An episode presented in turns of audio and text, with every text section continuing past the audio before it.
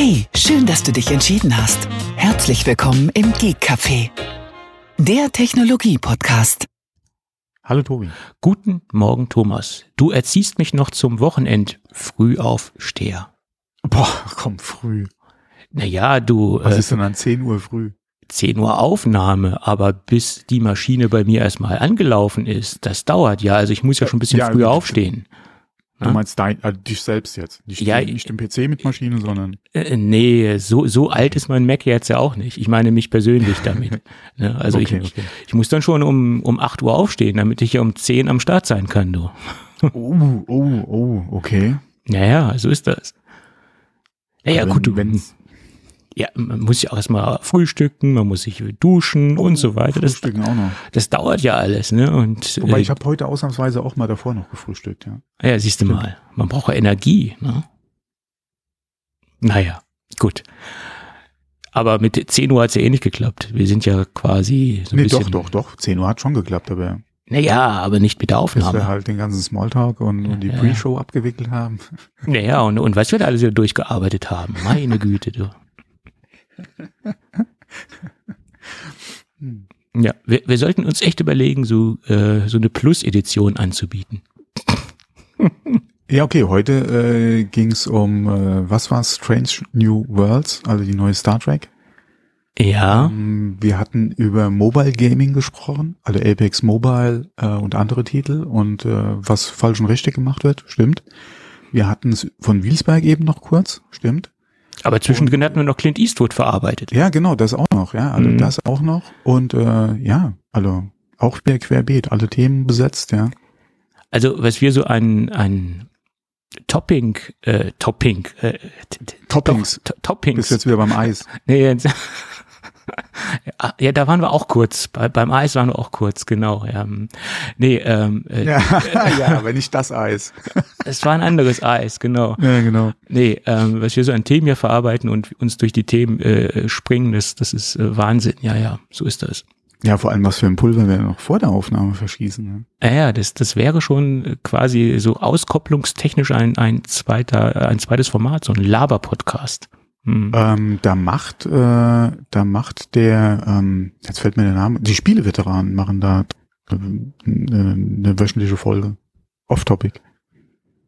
Okay, das ist okay. Warum nicht? Aber nicht wöchentlich, aber äh, im, im Wechsel halt mit den Standardfolgen, die sie produzieren. Irgendeine, ich weiß nicht, ob das einmal im Monat ist oder so, ich kriege jetzt die Reihenfolge nicht zusammen, aber die machen auf jeden Fall auch eine, eine Off-Topic-Folge. Und die senden ja eh nur zweiwöchentlich und für Unterstützer jede Woche eine Folge. Mhm. Alle Patreon machen die ja. Okay, naja, das, das, das machen wir ja nicht. Ja, für uns wäre das, glaube ich, auch ein bisschen schwierig, da, äh, wie gesagt, irgendwie dann nur alle zwei Wochen oder eine Sendung rauszunehmen. Wenn, dann müsstest du höchstens überlegen, ob du noch ein Format oder eine Folge halt mehr anbietest. Das ist korrekt, ja. Aber eine rausnehmen jetzt und hinter eine Paywall stecken, das macht, glaube ich, keinen Sinn. nee, das ist korrekt. Das wäre dann was für Zusatzangebot oder so, ja. Dann, Aber dann machen wir lieber ab und zu mal Werbung rein und dann ist gut. Dann passt das, genau. Genau.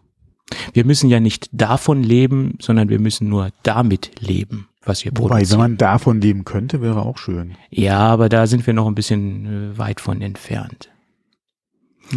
Weil wir ja so selektiv unterwegs sind, äh, welchen Ja, Werbepartner wir reinnehmen und nicht. Das ist ja das Gute daran. Oder das Schlechte. Also schlecht für uns, gut für unsere Hörer, dass sie sich nicht jeden Scheiß anhören müssen. Ja, man hätte sich vielleicht doch verkaufen sollen.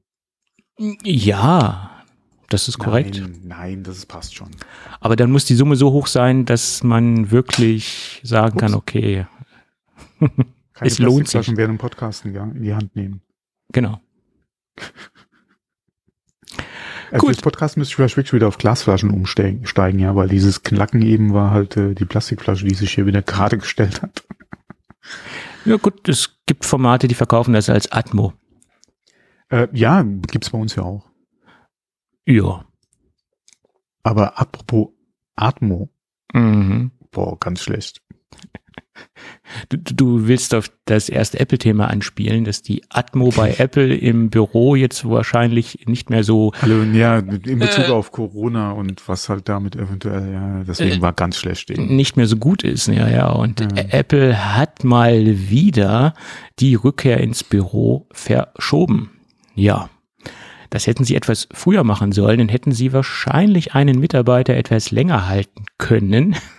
Ah, du spielst auf unseren AI Machine Learning Spezialisten an. Genau, der hat ja die okay. Segel gestrichen, um jetzt mal wieder eine Floskel zu bemühen und ist wieder zurückgegangen äh, zu seinem alten Arbeitgeber. Genau, das ist jetzt wieder bei Google. Ja. Genau, er googelt jetzt wieder. Und ob das jetzt so toll für Apple ist, so einen hochkaketigen Mitarbeiter zu verlieren, das ist jetzt eine ganz andere Frage. Also ich glaube ja, nicht, es dass war das, ja nicht nur das, aber mit einer der Gründe, ja. Hm. Ich glaube, das war ein Hauptgrund, sage ich jetzt mal. Ne? Was man so lesen konnte in der Presse, es waren wahrscheinlich auch noch andere Faktoren, die eine Rolle gespielt haben, aber ich denke, das war wohl ein Hauptgrund. Ja, mit einer der Gründe. Ja. Naja gut, zumindest verschiebt Apple die Rückkehr ins Büro, äh, also die vollständige Rückkehr ins Büro. Ähm, und es sollte ja eigentlich am 28. Mai äh, der, der Stichtag sein, äh, wo alle wieder mindestens drei Tage ins Büro zurückkehren müssen sollen. Und das ist jetzt verschoben worden. Die Maskenpflicht wurde auch wieder äh, äh, einge eingeräumt oder eingeführt, nicht eingeräumt, eingeführt. Das bedeutet, dass die Mitarbeiter in den Stores und auch im Headquarter Masken tragen müssen. Allerdings die Kunden, die in den Apple Store gehen, die müssen bis jetzt äh, keine Masken tragen, sondern nur die Mitarbeiter. Das ist jetzt die aktuelle Situation. Ja. Ja, bei uns ist es ja äh, ähnlich, beziehungsweise die Corona-Vorschriften sind ja mittlerweile auch so weit gelockert, dass wir, dass du im Büro keine mehr tragen müsstest. Und ähm, bei uns ist ja auch die Rückkehr ins Büro angedacht jetzt mittlerweile für Juni. Das war ja auch mal früher. Und jetzt ist es im Juni, Mitte Juni. Mal gucken, was dann draus wird, wenn es dann wirklich soweit ist. Das kann ja noch einiges passieren bis dahin. Ja. Äh, ja, vor allem, wie gesagt, mal gucken, was sich da noch ändert, weil auch bei uns das hat ja schon mal erwähnt, gibt es halt Widerstand dagegen. Ja. Wo Kollegen auch schon gesagt haben, muss es dann wirklich schon drei Tage sein, tut's nicht weniger, kann man da nicht eine Lösung finden, äh, muss es sein. Wir haben uns jetzt in der langen Zeit, und es ist, ist ja jetzt wirklich, für manche Kollegen sind es ja mittlerweile wirklich zwei Jahre, die sie im Prinzip ähm, zwar zwischendrin auch mal, wenn was war oder so vor Ort waren, aber die eigentlich durchgehend von zu Hause jetzt gearbeitet haben. Und das ist schon ein sehr verdammt langer Zeitraum du gewöhnst dich da natürlich auch dran, im Positiven wie im Negativen, ja. Äh, die ja. Routinen, also wie gesagt, über den langen Zeitraum, du entwickelst ja auch Routinen, die sich jetzt darauf wieder abgestimmt haben. Und deswegen, von heute auf morgen kannst du es meiner Meinung nach sowieso nicht machen, dass du wieder sagst, ab morgen seid ihr wieder alle jeden Tag im Büro. Da muss man eine Zeit finden. Wie gesagt, jetzt haben sie angedeutet hier Juni, Mitte Juni wird es wahrscheinlich soweit sein. Kann man sich schon ein bisschen darauf vorbereiten, auch wenn man mittlerweile ja schon ähm, äh, Mitte August haben. Stimmt's?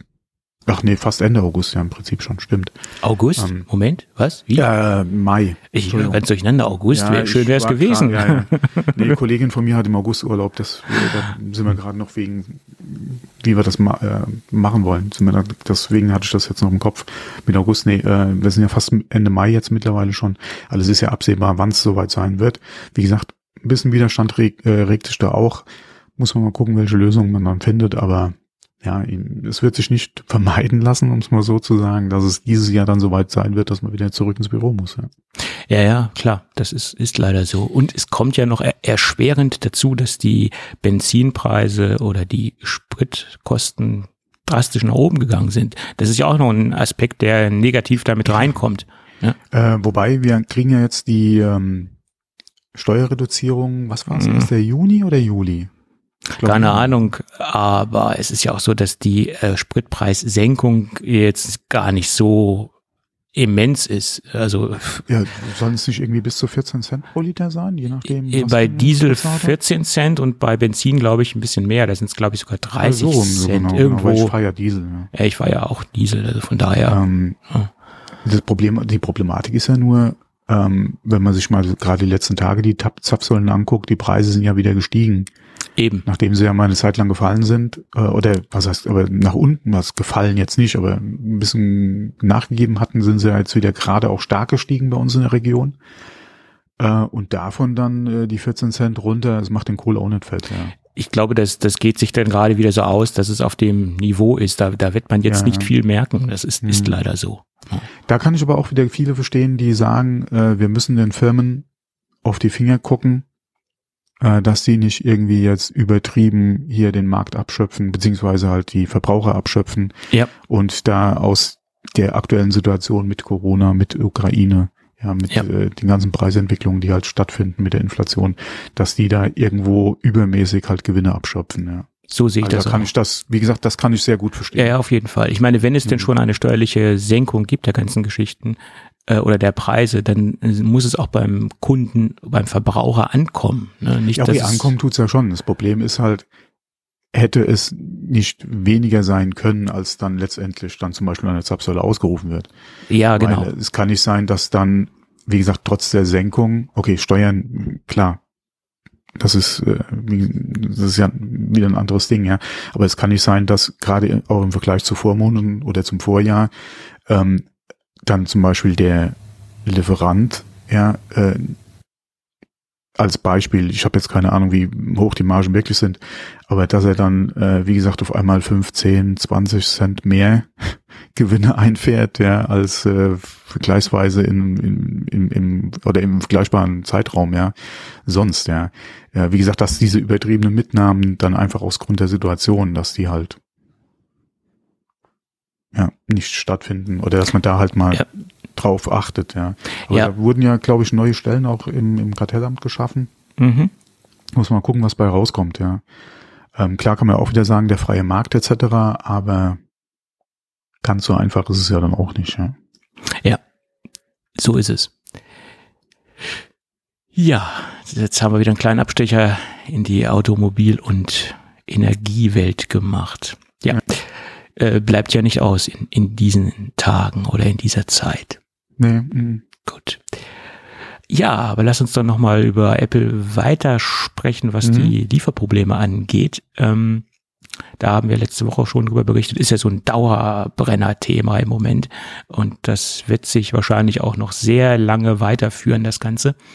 Äh, MacBook-Lieferprobleme, ähm, da wird's nicht besser, auch wenn, wie gesagt, die Produktion etwas wieder angelaufen ist, aber wie gesagt, nur circa 10 bis 20 Prozent der normalen Kapazitäten ähm, er, er, können sie derzeit erreichen. Und das ist mehr oder weniger nur ein Tropfen auf einen heißen Stein. Die Rückstände können gar nicht so schnell wieder aufge oder abgebaut werden. Und im Moment überlegt Quanta seine Produktion äh, zu verlegen. Sie haben ein weiteres Werk, was eigentlich dafür ganz gut äh, ausgestattet ist. Äh, das liegt in Südwestchina. Äh, aber bis das Ganze logistisch passiert, dauert es ein paar Wochen. Und jetzt ist die Frage, die man sich natürlich stellt, ähm, wenn dieser logistische Prozess durchgeführt ist, ist dann ist es dann nicht auch so, dass es vielleicht dort auch schon ein Lockdown äh, eingetreten ist. Also das ist natürlich jetzt so ein bisschen Glücksspiel, ähm, weil man weiß ja nie, ähm, wo diese Zero-Covid-Strategie als nächstes zuschlägt oder zuschlagen muss, laut dieser äh, Strategie, die ja in äh, China äh, durchgesetzt wird und durchgeführt wird. Also von daher ist es, denke ich, äh, ein Wagnis, das so einzu, einzuführen oder so umzustellen auf, ein, auf eine andere Produktionsstätte. Mm, ja, okay, wenn sie es nicht machen, wird's Apple für sie übernehmen. Dass sie dann einfach sagen, er verlegt jetzt die Produktion. Ja, Äh, nee, dass, dass Apple sich halt noch einen anderen Lieferanten sucht, weil meines Wissens nach ist Quanta der einzige, der halt die Geräte auch produziert für Apple. ja. Und äh, Apple ist ja momentan in Vietnam, glaube ich, am gucken nach Möglichkeiten, da Produktionsanlagen äh, oder Kapazitäten aufzubauen. Und ähm, wenn die Problematik sich weiter, und die sind sowieso dabei zu diversifizieren, beziehungsweise halt sich äh, in anderen Ländern auch Produktionskapazitäten äh, aufzubauen. Man sieht es ja auch bei der, oder mit Indien, ähm, äh, mit der iPhone-Produktion zum Beispiel, da sind sie ja auch noch dabei zu gucken, wie es mit anderen Möglichkeiten aussieht. Und ähm, sollte Quanta das nicht in den Griff kriegen selbst, wäre, denke ich mal, oder würde Apple sehr viel dran gelegen sein, da halt sich auf jeden Fall auch einen anderen ähm, Produzenten noch irgendwo mit ans Boot zu holen, ja, den sie da äh, aufbauen. Weil äh, du kannst hier nicht auf unbestimmte Zeit mit so wenig Output fahren und keine Geräte verkaufen. Das kann ja, sich klar. Apple einfach nicht erlauben. Ja. ja. Und wie gesagt, wenn sich Quanta nicht drum kümmert, wird sich Apple drum kümmern. Ja. Ich gehe davon. Auch da gehe ich fest davon aus, dass Apple unter, auf jeden Fall unterstützen, alle Quanta unterstützt dabei. Um es jetzt äh, Vorauszahlungen geht, ja, finanzielle Hilfen, ja, die angeboten werden, um da Investitionen noch zu tätigen, die vielleicht notwendig wären. Da lässt sich ja Apple, das wissen wir ja nicht lumpen, ja, die unterstützen ja viele ihre Produzenten. Ähm, oder haben da ja auch Projekte am Laufen, ja, um, um da Sachen anzugehen. Von daher denke ich mal, ist da Quanta jetzt nicht darauf angewiesen, irgendwie Rieseninvestitionen zu tätigen ähm, ins Blaue hinein, um es mal so auszudrücken, sondern da ist Apple auf jeden Fall mit am Bord. Aber wenn sollte Quanta keine Lösung finden, sei es jetzt vor Ort, den Ausput zu erhöhen, oder aber wie gesagt äh, noch einen, einen anderen Standort reinzuholen, dann ist auf jeden Fall Apple am Zug, weil wir haben momentan Lieferzeiten vom Juli, mhm. ähm, die ja wahrscheinlich nicht kürzer werden aktuell, ja, äh, aufgrund der Situation. Da ist Apple einfach gefordert, ja, was zu machen. Ja, ich gehe davon aus, dass Apple das, wie du es eben schon sagtest, sowieso schon tut, um sich, wie gesagt, ähm, weiter zu diversifizieren, was die Produktionsstandorte anbelangt mhm. und auch die Abhängigkeit von verschiedenen ähm, Auftragsfertigern anbelangt, mhm. dass sie halt das auf verschiedene äh, Risikogruppen verlagern, in Anführungsstrichen. Bloß, mhm. ich meine, die Situation ist ja weltweit so. Ähm, auch ein anderer Hersteller kommt jetzt nicht unbedingt schneller und besser an die Produkte. Also da, da muss man halt gucken, ob das jetzt wirklich so einen riesen Vorteil bringt. Ich sehe den einzigen Vorteil nur darin, dass sie halt den Produktionsstandort wechseln und derzeit ist China jetzt nicht unbedingt ähm, mhm, aufgrund ja. dieser Zero-Covid-Strategie der, der beste Standort dafür. Das ja, ist halt das Problem. Das ist halt die Frage, inwieweit macht es Sinn, wie du schon gemeint hast, der innerhalb von China, wobei China ist groß. Ja, da ich ja, weiß jetzt nicht, wie es an diesem Standort momentan mit Corona-Maßnahmen oder generell mit Corona-Fällen aussieht. Vielleicht ist das auch eine Region, wo aktuell in Anführungszeichen noch nichts ist. Ja. Ja. Also zurzeit soll es da noch sehr, sehr, sehr gut aussehen. Ja. Aber ja. das ist ja auch nur eine Momentaufnahme und das kann sich genau. ja ganz, ganz das schnell ist halt ändern. Frage, würde es nicht mehr Sinn machen, halt in einem anderen Land halt nach einem Produktionsstandort ja, zu gucken. Ja. Nur da ist halt die Frage, wie gesagt, wenn Quanta in der Ecke schon ein Werk hat, ja, was sie vielleicht schnell umrüsten oder ausbauen, erweitern können, mhm. ist es natürlich schneller in Betrieb zu bringen, als irgendwo eventuell was ganz Neues zu holen. Das ist richtig. Ähm, genauso da, wenn da Maschinen schon da sind, du musst nur die Werkzeuge austauschen, äh, die Software entsprechend einspielen, ja, ist einfacher, als wenn du irgendwo halt auch nochmal die neuen Werkzeuge, die neuen Anlagen hinstellen musst. Ja. Von daher, wobei das eine schließt das andere nicht aus. Quanta kann da gucken, dass er die Produktion äh, anfährt, dass er vielleicht anstatt auf nur 20 Prozent, wie es ja heißt, äh, vielleicht auf 40, 50, 60 kommen und dann kannst du ja immer noch gucken, ja, wie mhm. fängst du die anderen 40 ab. Bist du wirklich dabei, dir noch einen anderen Lieferanten zu suchen? Wie sehen deine Verträge aus? Das weißt du ja auch alles nicht mehr mit Quanta. Vielleicht haben die auch irgendwie auf x Jahre einen Exklusivvertrag, ja, für den den Preis, ja, oder die, oder für die Investitionen, die sie tätigen, oder für die Liefergarantie, die sie abgeben. Ja, es kann ja auch sein, dass es so schnell gar nicht ginge, einen anderen Lieferanten an Bord zu holen. Ähm, aber da ist, wie gesagt, Apple ist da garantiert am gucken, ja. Ja, auf jeden Fall. Was weil, sie da machen, weil, äh, hallo, so lange, ja, das ist ja wie beim iPhone, was wir ja hatten, die Problematik, wo sie gesagt haben, wir hätten können so viel Geräte oder Millionen an Geräten mehr verkaufen können, wenn wir lieferfähig gewesen wären. Die Situation hast du jetzt beim MacBook Pro, ja. Das, das ist richtig. Sich, und äh, das kann kein kein lang anhaltender Zustand sein. Ja. Und mittlerweile und vor allem auch die Pros, die du dir verärgerst, ja, die die Geräte ja kaufen wollen. Ja, das, das ist ja genauso wie bei mir. Ähm, Im Moment zeichnet es sich so ab, dass nächste Woche angeblich laut meinem Lieferanten ein Studio-Rechner verfügbar ist. Aber es ist nicht das Gerät, was ich eigentlich haben mhm. wollte. Es ist von der Ausstattung äh, mit ich, ich wollte ja das Standardgerät haben. Also Standardgerät ab nur mit äh, mehr Arbeitsspeicher bedeutet 64 anstatt 32 mhm. Gigabyte. Ähm, und nächste Woche sieht es so aus, dass äh, mein Lieferant äh, die Standardversion mit 32 Gigabyte reinbekommt es ist faktisch gesehen für mich eigentlich uninteressant, ob es 32 oder 64 Gigabyte sind für meine Anwendungsfälle. Aber da ich auf dem Ding wieder sehr lange arbeiten möchte, bilde ich mhm. mir ein, dass man für die Zukunft mit 64 Gigabyte besser ausgestattet ist. Und da ich ja sehr viel Multitasking betreibe, und auch ab und zu mal mit virtuellen Maschinen arbeiten muss, äh, Fernwartung mache und so weiter, will ich eigentlich auf Nummer sicher gehen. Und jetzt bin ich schwer am überlegen, ob ich jetzt ja. diese Standardgeschichte äh, nehme oder ob ich wirklich warte, bis dann irgendwann mal die 64 Gigabyte Version verfügbar ist. Also was mich mal interessieren würde, ist, wie das momentan in der Produktentwicklung bei Apple diskutiert wird. Mhm. Ähm, Gerade, weil wenn du mal guckst, okay, klar, du hast jetzt hier mit dem SOC und alles an Bord und geteilter Speicher etc., das ist ja mittlerweile eine ganz andere Architektur in dem Gerät. Ja, du kannst nicht einfach hingehen und kannst da, das ist ja, auch die Diskussion, die wir bei Mac Pro haben, wird es da noch oder inwieweit wirst du da selbst Speicher noch aufrüsten können bei den Geräten. Ja. Ähm, aber inwieweit gibt es da intern Diskussionen, ja, ob das aktuell der richtige Weg war, weil du kannst nicht einfach hingehen und kannst sagen, okay, ich habe hier die kleinste Version, aber ich kann hier nochmal zwei DIMMs reinstecken, ja. ja. Wenn ein Kunde das will äh, und macht dann da draus äh, die SKU mit, mit 64 Gigabyte, ja. Genau.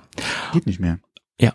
Und dann wäre es für mich eine ganz einfache Entscheidung. Ich würde die Standardversion nehmen und, und wenn ich dann irgendwann mal ans Limit kommen mhm. sollte, okay, mhm. rüste ich auf, keine Frage. Ne? Und ja, oder wenn mein Kunde das unbedingt haben will, dann, wie gesagt, schraube ich das Ding auf, stecke äh, noch, genau. noch was rein und verkaufe es ihm dann. Ja. Genau. Dann kriegt das halt nicht original von Apple, sondern original von mir. Genau. Und es, es ist ja auch so, dass bei dem Studio es so aussieht, dass die SSD ja mit proprietären ähm, mhm. Modulen gesockelt ist. Ne? Da gab es ja mhm. Teardowns, wo man gesehen hat, die sind äh, mhm. gesockelt. Da gab es ja die Spekulation, dass Apple eventuell irgendwann mal Aufrüstmodule mhm. rausbringt.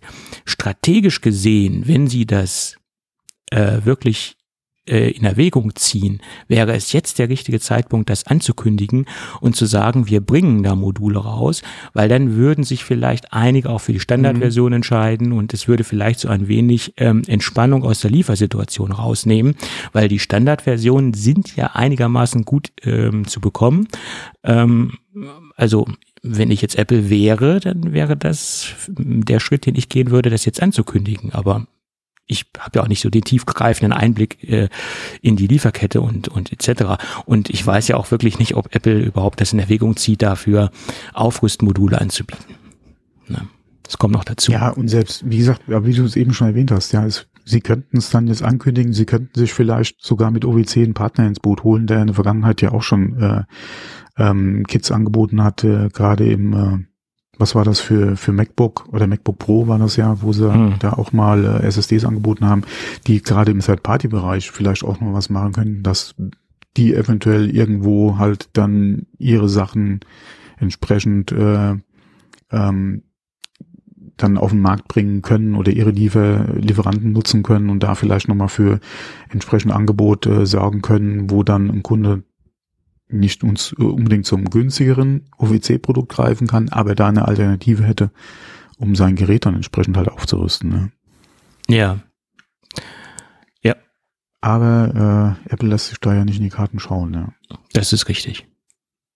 Ja, ich meine, beim, beim aktuellen Mac Pro haben sie ja auch später Aufrüstkits angeboten und ähm, ja, ich weiß gar nicht, wie äh, oft das in Anspruch genommen worden ist, ob das mhm. überhaupt gut läuft, das Ganze. Ich würde gerne mal sehen, wie da so die Verkaufszahlen sind, äh, wie viele Kunden ihren Mac Pro noch nachträglich mit äh, diesen Apple SSDs aufgerüstet äh, haben. Das würde mich interessieren.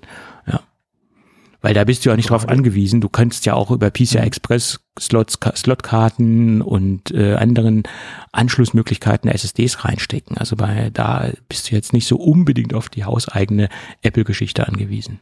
Mhm. Naja, gut. Im Moment ist es nicht einfach, äh, Apple-Kunde zu sein. Ne? Das ist leider so. Ja, es geht aber anderen auch noch ähnlich. Also auch im PC-Bereich hast du da. Ja, aber da kannst du ja immer noch versuchen, äh, Alternativen zu finden. Also wenn du jetzt eine SSD haben willst, hast du ja eine äh, größere Auswahl. Du kannst jetzt Ja. sagen, ich nehme jetzt eine WD, eine, eine Seagate Das oder ja. eine, Mhm. eine SanDisk oder was Mhm. weiß ich. Du kannst versuchen, so ein bisschen variabel äh, unterwegs zu sein, wenn du jetzt nicht unbedingt äh, Markenfetischist bist und unbedingt die äh, Ja, aber sag mal Seagate. jemanden, der, der eine 3080 oder auf eine 3080 Ti wartet, sag ihm mal, er soll zu AMD greifen. Ja, aber selbst da Hm. kannst du ja noch unter den verschiedenen Anbietern versuchen, Ja, jetzt bei Asus oder bei. Gigabyte was Obwohl, zu bekommen. Ne? Es hat sich die letzten Wochen ein bisschen entspannt. Preise haben sich ja auch ein bisschen nach unten korrigiert, aber trotzdem Grafikkarten ist nach wie vor so ein Thema. Ja, ja, Oder gut. sag mal, oder sag mal einem, äh, der eine PS5, ha- PS5 haben will, dass er sich eine Xbox kaufen soll, wenn sie gerade im Lager steht. Ja gut, da ist es ganz, ganz kompliziert. Da geht's nicht anders. Da bist du Plattform äh, Ja. abhängig. Nee, aber du hast ja in den Spielekonsolenbereich hättest du ja die zwei. Der soll sich eine Switch kaufen, wenn er eine PS5 eigentlich haben will. ne? ja, das ist ja ganz, ganz, ganz, was ganz Verschiedenes. Es ist ja so, als ob einer, einer eine G-Klasse haben will und dann mit einem Polo ankommt. Ne? Also, Das ist ja ungefähr die Argumentation, die Apple mit dem iPhone fährt. Die sagt, äh, es gibt ja noch andere äh, Smartphone-Hersteller. Aber es gibt halt nur einen, der iPhones macht. ne, es gibt halt nur ein Gerät, Das wo iOS drauf läuft. Ne? Und Ja, das, ja. Also wie gesagt, iPhones gibt's halt nur einen. so ist es. Ne? Ja. Das ist so. Ja. Na So, gut. äh, aber wo wir gerade bei Quanta waren, Ja, ich glaube, damit sind wir durch.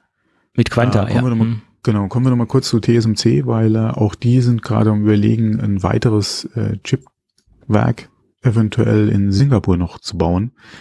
Ähm, da, wie gesagt, nicht unbedingt jetzt ähm, wegen ihrer eigenen Produktionsprobleme vor Ort, sondern generell wegen halt der Chipknappheit äh, global gesehen, dass sie da nochmal aufgrund der Nachfrage äh, in Singapur ein Werk bauen. Muss man mal gucken, ob es dazu kommt. Ähm, Sinn mh, würde es aktuell schon machen. Es ist halt die Frage, wie lange brauchen sie, bis das Ding stehen würde. Ja, was pl- planen sie dort oder auch für wen planen sie da zu produzieren. Aber gerade ähm, aufgrund der Problematik, ja, wir haben es ja schon öfter gehört, und äh, Chips von TSMC gehen ja unter anderem auch in die Automobilbranche, beziehungsweise zu den Zulieferern ja, von äh, den äh, von den Automobilherstellern. Ähm, da würde es, denke ich mal, schon Sinn machen. Die Frage ist halt, wie lange würde TSM, TSMC davon ausgehen, halten die Probleme weltweit noch an, was die Chipknappheit betrifft? Ähm, und wie gesagt, welche Verfahren wollen sie da anwenden, beziehungsweise für welchen Markt wollen sie dort produzieren und ähm, ähm, ja, genau, wie schnell könntest du halt da die Produktion aufbauen? Ähm, ist eine interessante News auf jeden Fall, auch gerade wenn man mal guckt, ja, wer alles bei TSMC die letzten Monate im Prinzip angeklopft hat und gerne Chips kaufen würde, ja, unter anderem ja auch Intel, ja, ähm, die ja da eine Kooperation äh, mit TSMC machen wollen, ähm, macht, glaube ich, für TSMC auf jeden Fall Sinn, das zu prüfen. Und ähm, ja, mein Gott, so gut wie die im Geschäft sind, ja, Ja, absolut. Und ich halte ja an meiner Prognose fest und äh, schließe mich da auch vielen anderen äh, Analysten an, dass die Chipkrise noch mindestens bis in das Jahr 2025 reingehen wird. Von daher bis ist dahin haben die das auf jeden Fall stehen, das ist kein Ja. Flughafenprojekt hier. äh, äh, eben, eben, das Und die sagen, es ist kein deutsches Flughafenprojekt. Andere Äh, haben ja auch Flughäfen schneller gebaut. Genau, äh, richtig. Und es, die haben ja auch Erfahrung damit, wie man ein, ein Werk nach oben zieht und aufbaut. Äh, das machen die ja nicht zum ersten Mal. Und da gibt es natürlich auch gewisse äh, Vorgaben, die sie ja eins zu eins äh, übernehmen können oder gewisse Erfahrungen, die sie einfach äh, auf das neue Werk übertragen können, die sie halt in den vergangenen vergangenen Jahren gemacht haben. Also von daher ist es ja nicht das erste Mal, dass sie da so eine Produktionsstätte aufbauen. Äh, und äh, Und das, vor allem, wenn sie das wirklich machen, die sind von Tag an eins aus sind die 100 Prozent ausgelastet. Absolut. Und ich habe den einen Tag Die eine, Bücher wären so schnell voll. eine sehr interessante Dokumentations, Dokumentation gesehen. Da ging es auch um äh, Produktionssysteme in der Halbleiterindustrie. Und äh, sie gehen jetzt einen recht neuen Weg. Also die Firmen, die diese, diese Maschinen bauen, die diese Roboter bauen, sie gehen da extrem modular ran. Noch modularer, als sie es äh, vor zwei, drei Jahren gemacht haben, dass man die Maschinen sehr lange weiter benutzen kann, aber dass man ein extrem modulares System hat, um sie auf andere Dinge schneller umzubauen. Das bedeutet, man hat erstens eine sehr hohe Nachhaltigkeit, da man sehr viele Komponenten auch für zukünftige Fertigungstechniken verwenden kann und nicht nochmal das ganze System von, vom, von unten her nochmal neu aufbauen muss, sondern einfach nur gewisse Komponenten austauscht und äh, somit für die Zukunft gewappnet ist und auch für die zukünftigen Produkte besser gewappnet ist, dass erstens mal weniger weggeschmissen wird und zweitens mal die Umbau und die Umrüstzeiten auf neue Produkte wesentlich flexibler und schneller vonstatten gehen kann. Das ist sehr interessant. Ne? Ähm, das ist sehr interessant, ähm, macht vor allem auch die Investitionen zukunftssicher als Firma, die sich halt die Maschinen anschafft, weil du einfach über einen längeren Zeitraum oder über die verschiedenen Produktgenerationen, die du entwickelst, einen Großteil wahrscheinlich weiterverwenden oder umrüsten kannst. Genau, das macht natürlich auch den Standort. Was natürlich auch wieder bedeutet, ist, dass du eventuell das, was du jetzt hast, dass du die alte, in Anführungszeichen, Technik eventuell günstiger weiter produzieren könntest, beziehungsweise sich dadurch, dass du über die Zeit ja, und die veraltete, in Anführungszeichen, Technik dir vielleicht andere Märkte erschließen kannst, die dann technisch aufgeholt haben und dann günstiger Chips einkaufen können, dass der eventuell wegbricht, weil du auf den Anlagen dann schon wieder die nächste Generation produzierst und gar nicht mehr die alten machen könntest.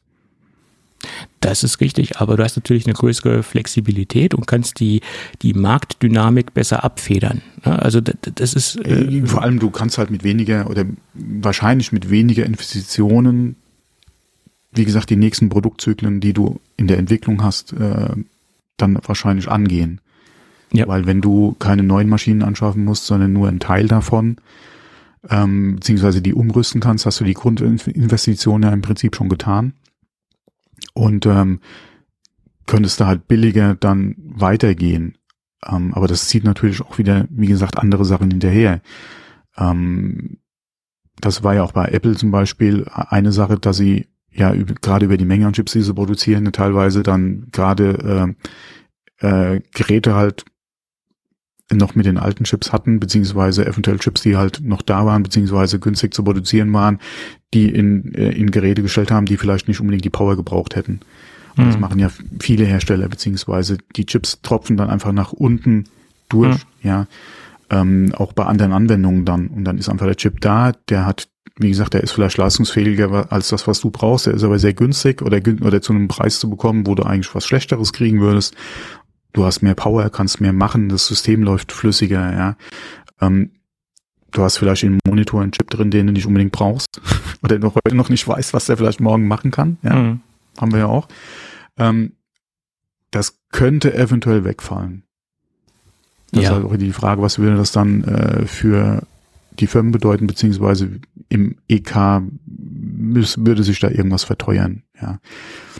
Aber das ist ja Zukunftsmusik, ja, das wird noch ein bisschen dauern, bis das äh, sich entsprechend im Markt dann ähm, widerspiegelt. Aber das sind halt auch so Überlegungen, die darf man nicht unbedingt außen vor lassen. Ja. Naja klar, Sie hatten auch ein Beispiel genannt. Äh, Sie haben da einen Fertigungsroboter gezeigt, der der SSD oder Teile einer SSD produziert und da ändern sich auch teilweise äh, schnell die Techniken und die, mhm. Äh, die äh, Controller und so weiter und ähm, auch die Veränderungen von einer Controller-Generation auf die nächste Controller-Generation und je je schneller sich das da entwickelt, je schneller müssen natürlich auch Teile der Maschine umgerüstet werden. Und da haben sie einen Roboter gezeigt, der kostet eine Million, wenn man ihn komplett neu aufbaut und neu aufsetzt mhm. und austauscht. Und die haben jetzt die nächste Generation gezeigt, die modular ist. Und da haben sie gesagt, ja, okay, der kostet zwar auch eine Million, aber wenn wir ihn umrüsten, kostet mhm. der Umrüstsatz nur 150.000 mhm, Euro genau. oder mhm. Währungseinheiten, ist ja egal äh, in dem Fall. Und damit sind die Kosten wesentlich günstiger. Es entsteht weniger Elektroschrott, äh, der recycelt werden muss und so weiter. Und mhm, äh, ja, genau. das fließt natürlich auch dann in die, äh, hoffentlich dann auch in die günstigeren Produktpreise mit rein bei der ganzen Geschichte. Ne? Ja, nur die alte Anlage, die du vielleicht auf dem Gebrauchtmarkt äh, irgendwo in, keine Ahnung, nach Indien oder so verkauft hättest, den gibt's halt nicht mehr.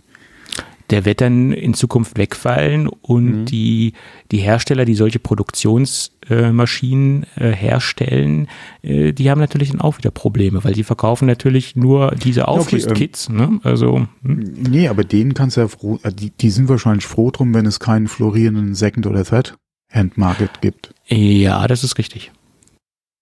Das ist ja auch wieder das Nächste. Ja.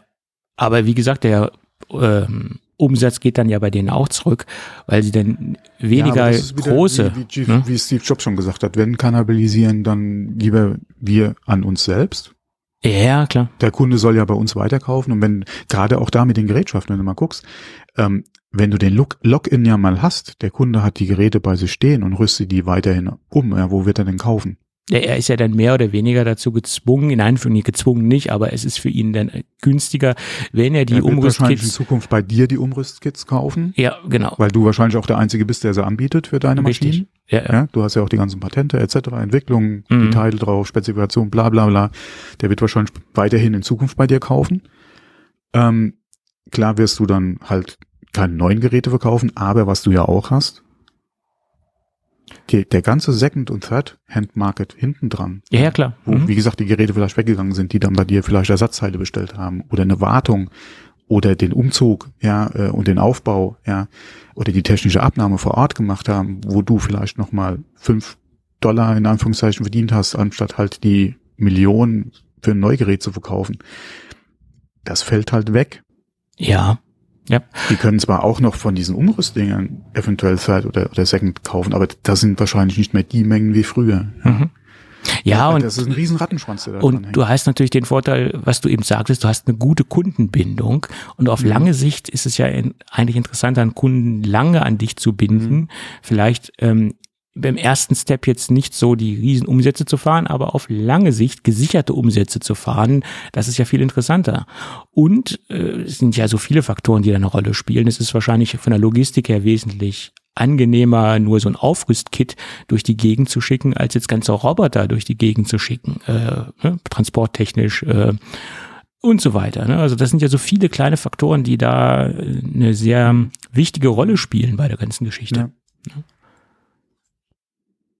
Gut, finde ich sehr, sehr spannend, ja. Gut.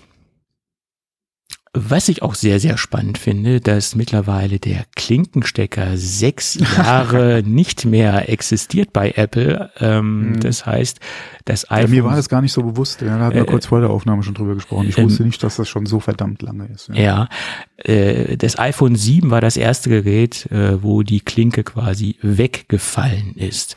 Und äh, mehr oder weniger hat sich jeder Apple-Nutzer dran gewöhnt oder dran gewöhnen müssen. Mhm. Und äh, der Aufschrei war am Anfang teilweise recht groß. Äh, aber das hat sich dann, glaube ich, innerhalb von einem halben Jahr gelegt und ähm, ja, es hat da jeder muss man auch mal wieder sagen, das ist äh, um es mal kurz nochmal zu hijacken und äh, da kommen wir auch später nochmal bei dir bei der Gadget-Ecke dazu. Mhm. Ähm, das war, ich denke mal, das war mit auch ein Treiber für diesen kompletten Wireless-Markt. Alle Wireless-Audio-Markt. Auf ähm, jeden Fall. Und ähm, ohne das weiß ich nicht, ob wir so viele Anbieter hätten und auch die Qualität, die wir haben. Es gab zwar Wireless auch vorher schon, aber das war ja im Prinzip, mein Gott, äh, es war ja keiner gezwungen dazu. Das war ja dann wirklich Enthusiasten, beziehungsweise Leute, die halt auf Kabel verzichten wollten, beziehungsweise ähm, ja, in diese Richtung. Und mittlerweile geht's halt nicht anders beim iPhone. Klar, kannst du über Lightning noch machen, aber da hast du wieder die Problematik mit Laden und Hören gleichzeitig ähm, bräuchtest da auch wieder einen Dongle. Äh, deswegen, ich denke mal, das war mit schon ein Treiber in diesem ganzen Wireless-Headset-Bereich. Ja. ja, wie man so schön sagt, ein Innovationstreiber war das Ganze und das ist mhm. auch gut so. Und wenn man sich anschaut, was Apple ja mit ihren AirPods daraus gemacht hat, was sie für mhm. Umsätze mit den AirPods fahren, ja. dass im Endeffekt ja. ähm, die AirPods, wenn man das jetzt rauskoppelt äh, als alleinständig, wenn man das rauskoppeln würde als alleinständige Firma, wären sie schon ein Riesenunternehmen, viel größer als manche Komplettunternehmen. Da gab es ja äh, Rechenbeispiele, was mhm. Apple damit äh, einen Umsatz generiert mit den AirPods etc. Das ist ja ein wahnsinnig erfolgreiches Produkt oder eine Produktkategorie. Es ist ja mittlerweile äh, ja, man muss sich ja auch ne? mal angucken, was wirklich an Klonen von den Dingern mittlerweile auf dem Markt sind. Ja. Ja, sei es illegale Also gesagt, Klone nicht- nicht oder sei es. Die, wie gesagt, nicht Wettbewerber jetzt, äh, die ähnliche Produkte machen oder Alternativen dazu, sondern wirklich die Klone. die also Produktpiraterie quasi. Ja, ja. Optisch, designtechnisch, genau ja. das sind. Nur ja. technisch Äh, halt total Grütze sind sie. Viele davon, ja. Also Gerade zu günstigen 90, China-Dinger, 95 ja, Prozent sind die Dinger Grütze. Ja. ja, Das ist leider so.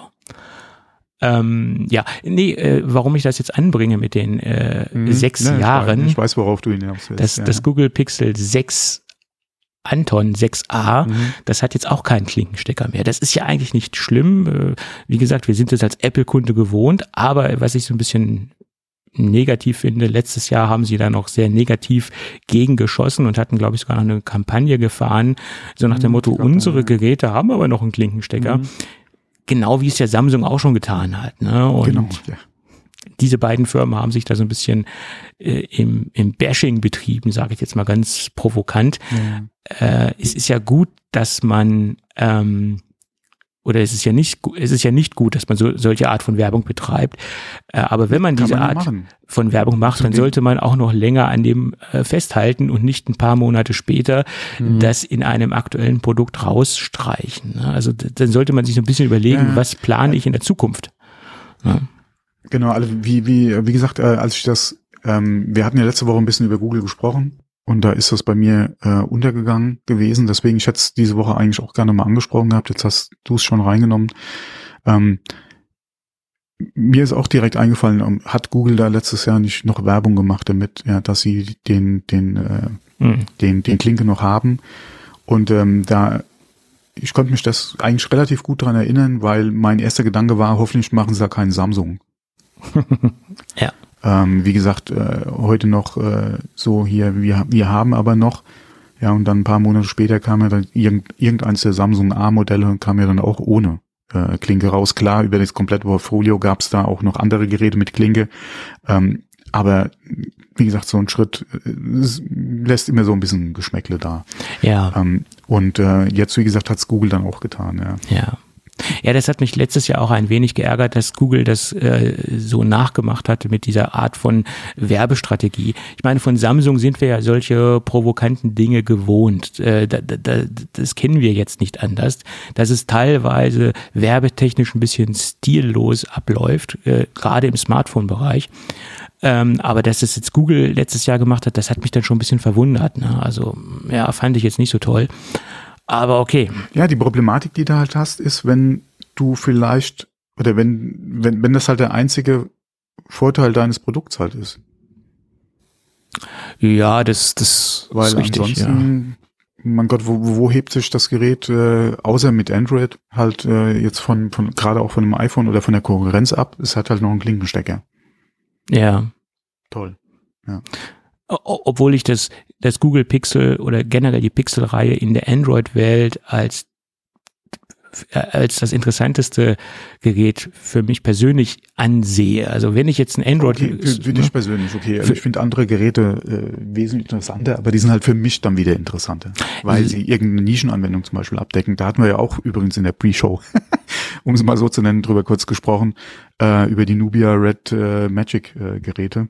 ja gut, da geht's auch mehr Ja, in den das ist, Gaming. wie gesagt, das sind die, genau, die sind eigentlich speziell für den Gaming-Bereich gedacht, ja. Ja, bloß wenn ich natürlich jetzt in die Android-Welt gehen äh, würde oder müsste, dann Mhm. würde ich natürlich mir sowas anschauen, was auch so meinen täglichen Mhm. ähm, Bedarf abdeckt. Und da sehe ich eigentlich so, dass, dass das Google Pixel jetzt nicht unbedingt das 6a, sondern ich würde dann schon in diese Pro-Reihe Mhm. gehen wollen, als das interessanteste Android-Gerät, wie gesagt, für meinen Anwendungsfall. Ja. Hm. Und äh, ich, ich würde jetzt auf keinen, äh, auf keinen Fall würde ich jetzt nicht sagen, aber ich würde jetzt nicht unbedingt auf ein Samsung-Gerät gehen. Das äh, äh, wäre wahrscheinlich eines der letzten Produkte, die ich einsetzen würde. Äh, ja. Gut, das nur so am Rande. Gut. Wo sind wir denn jetzt? Ach, da sind wir. Ähm, dann lass uns nochmal unseren Ming-Chi Kuo-Blog einschieben. Der hat ja mal wieder so ein paar äh, steile Genau, den Thesen. Rest der Sendung füllen wir jetzt mit Gerüchten Naja, und, und. Berichten von, von wir haben ja noch ein paar, wir haben ja noch ein Gadget. Wir haben ja noch ein Gadget. Ähm, ja, er hat mal wieder ein altes ich sag mal, ein altes Thema aufgeworfen, was wir schon vor, vor, ja, vor ein bis zwei Jahren eigentlich hatten, dass Apple dabei ist, ein weiteres Apple TV auf den Markt zu bringen.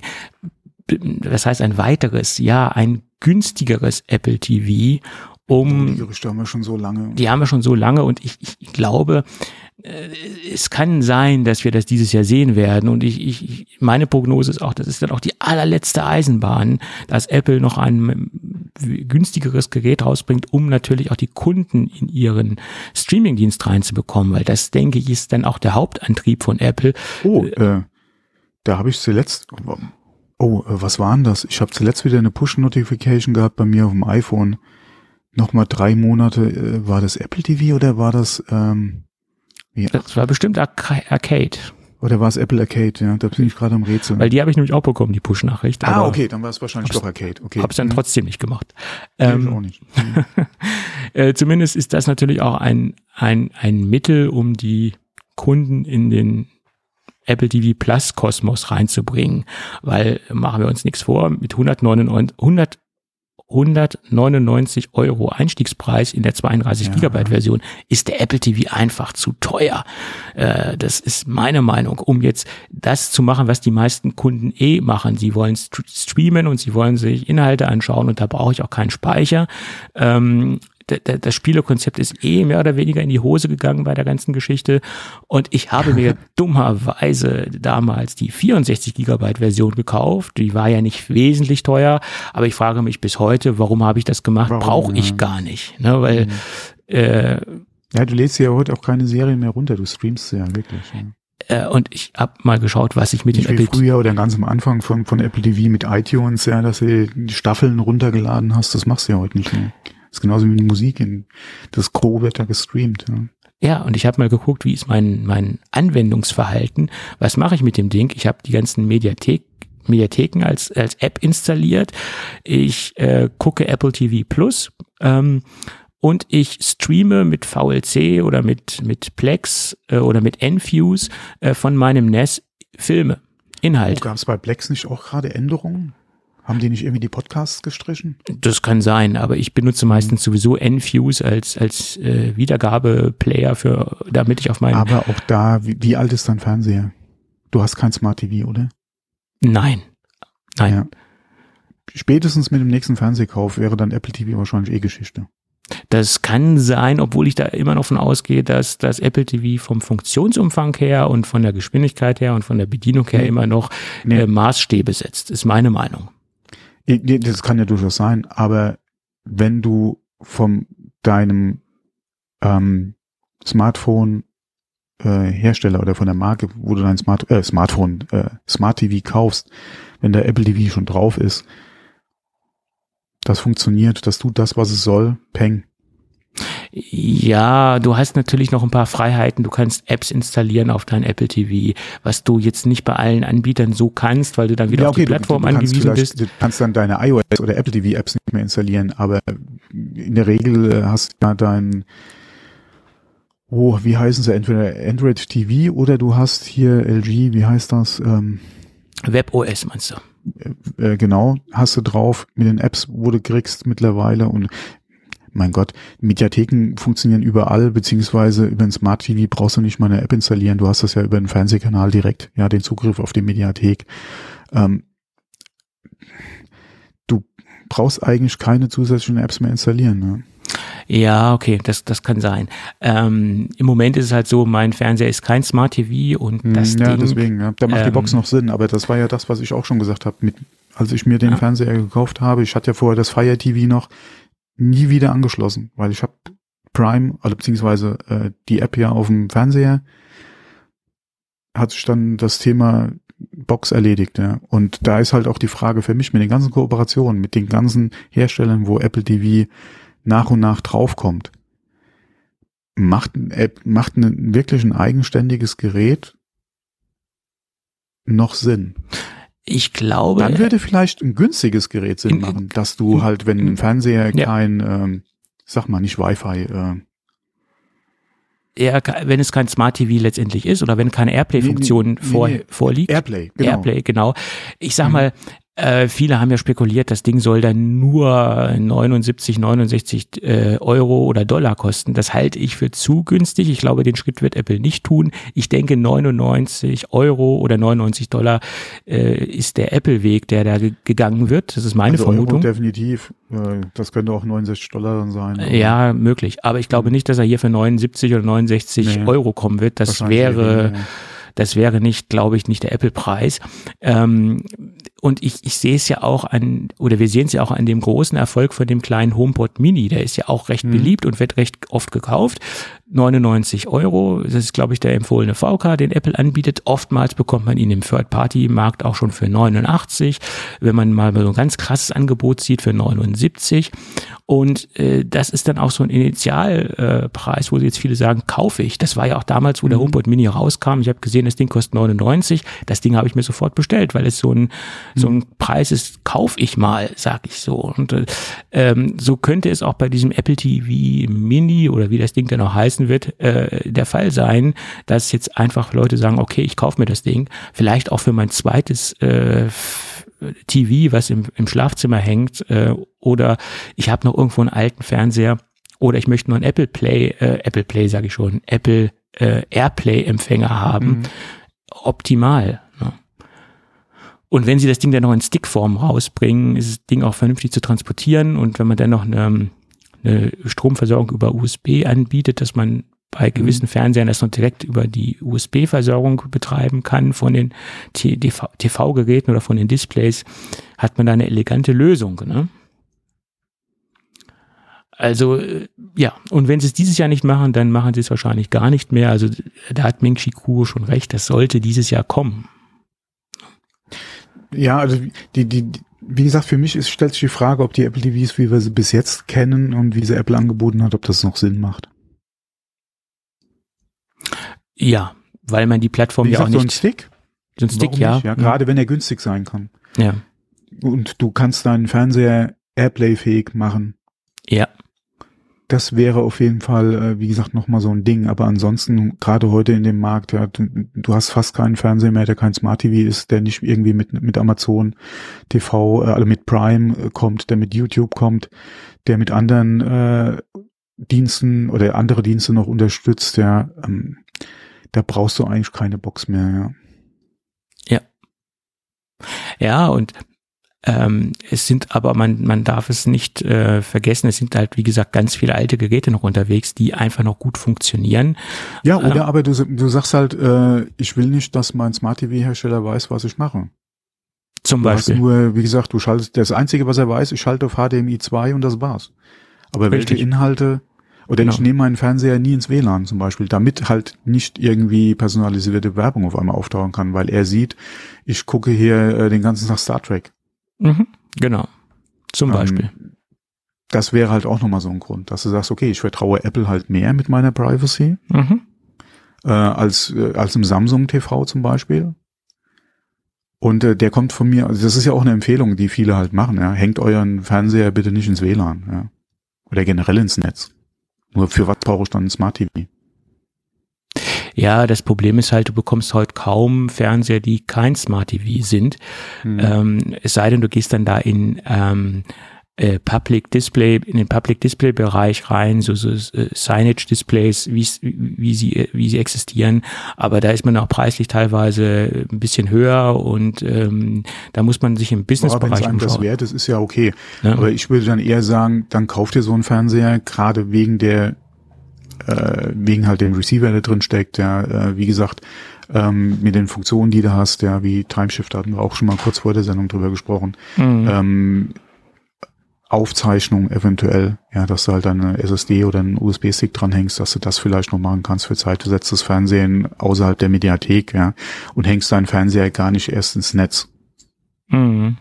Und das, dann halt eine Box dran, zum Beispiel ein Apple TV, weil du sagst, okay, das Thema Privacy, Pri Privacy, Privacy, Privacy. Mhm. ähm, äh, da traue ich halt, wie gesagt, Apple viel mehr, ja, da kommt die Box dran, ja, da weiß ich das, da kriegt halt dann Samsung, Sony, LG nichts mit, Peng.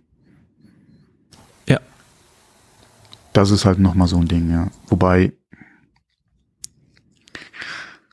Also wie gesagt, ich mache mir jetzt da die Gedanken nicht. Ja, ich habe ja auch ein Smart TV mit Android äh, TV.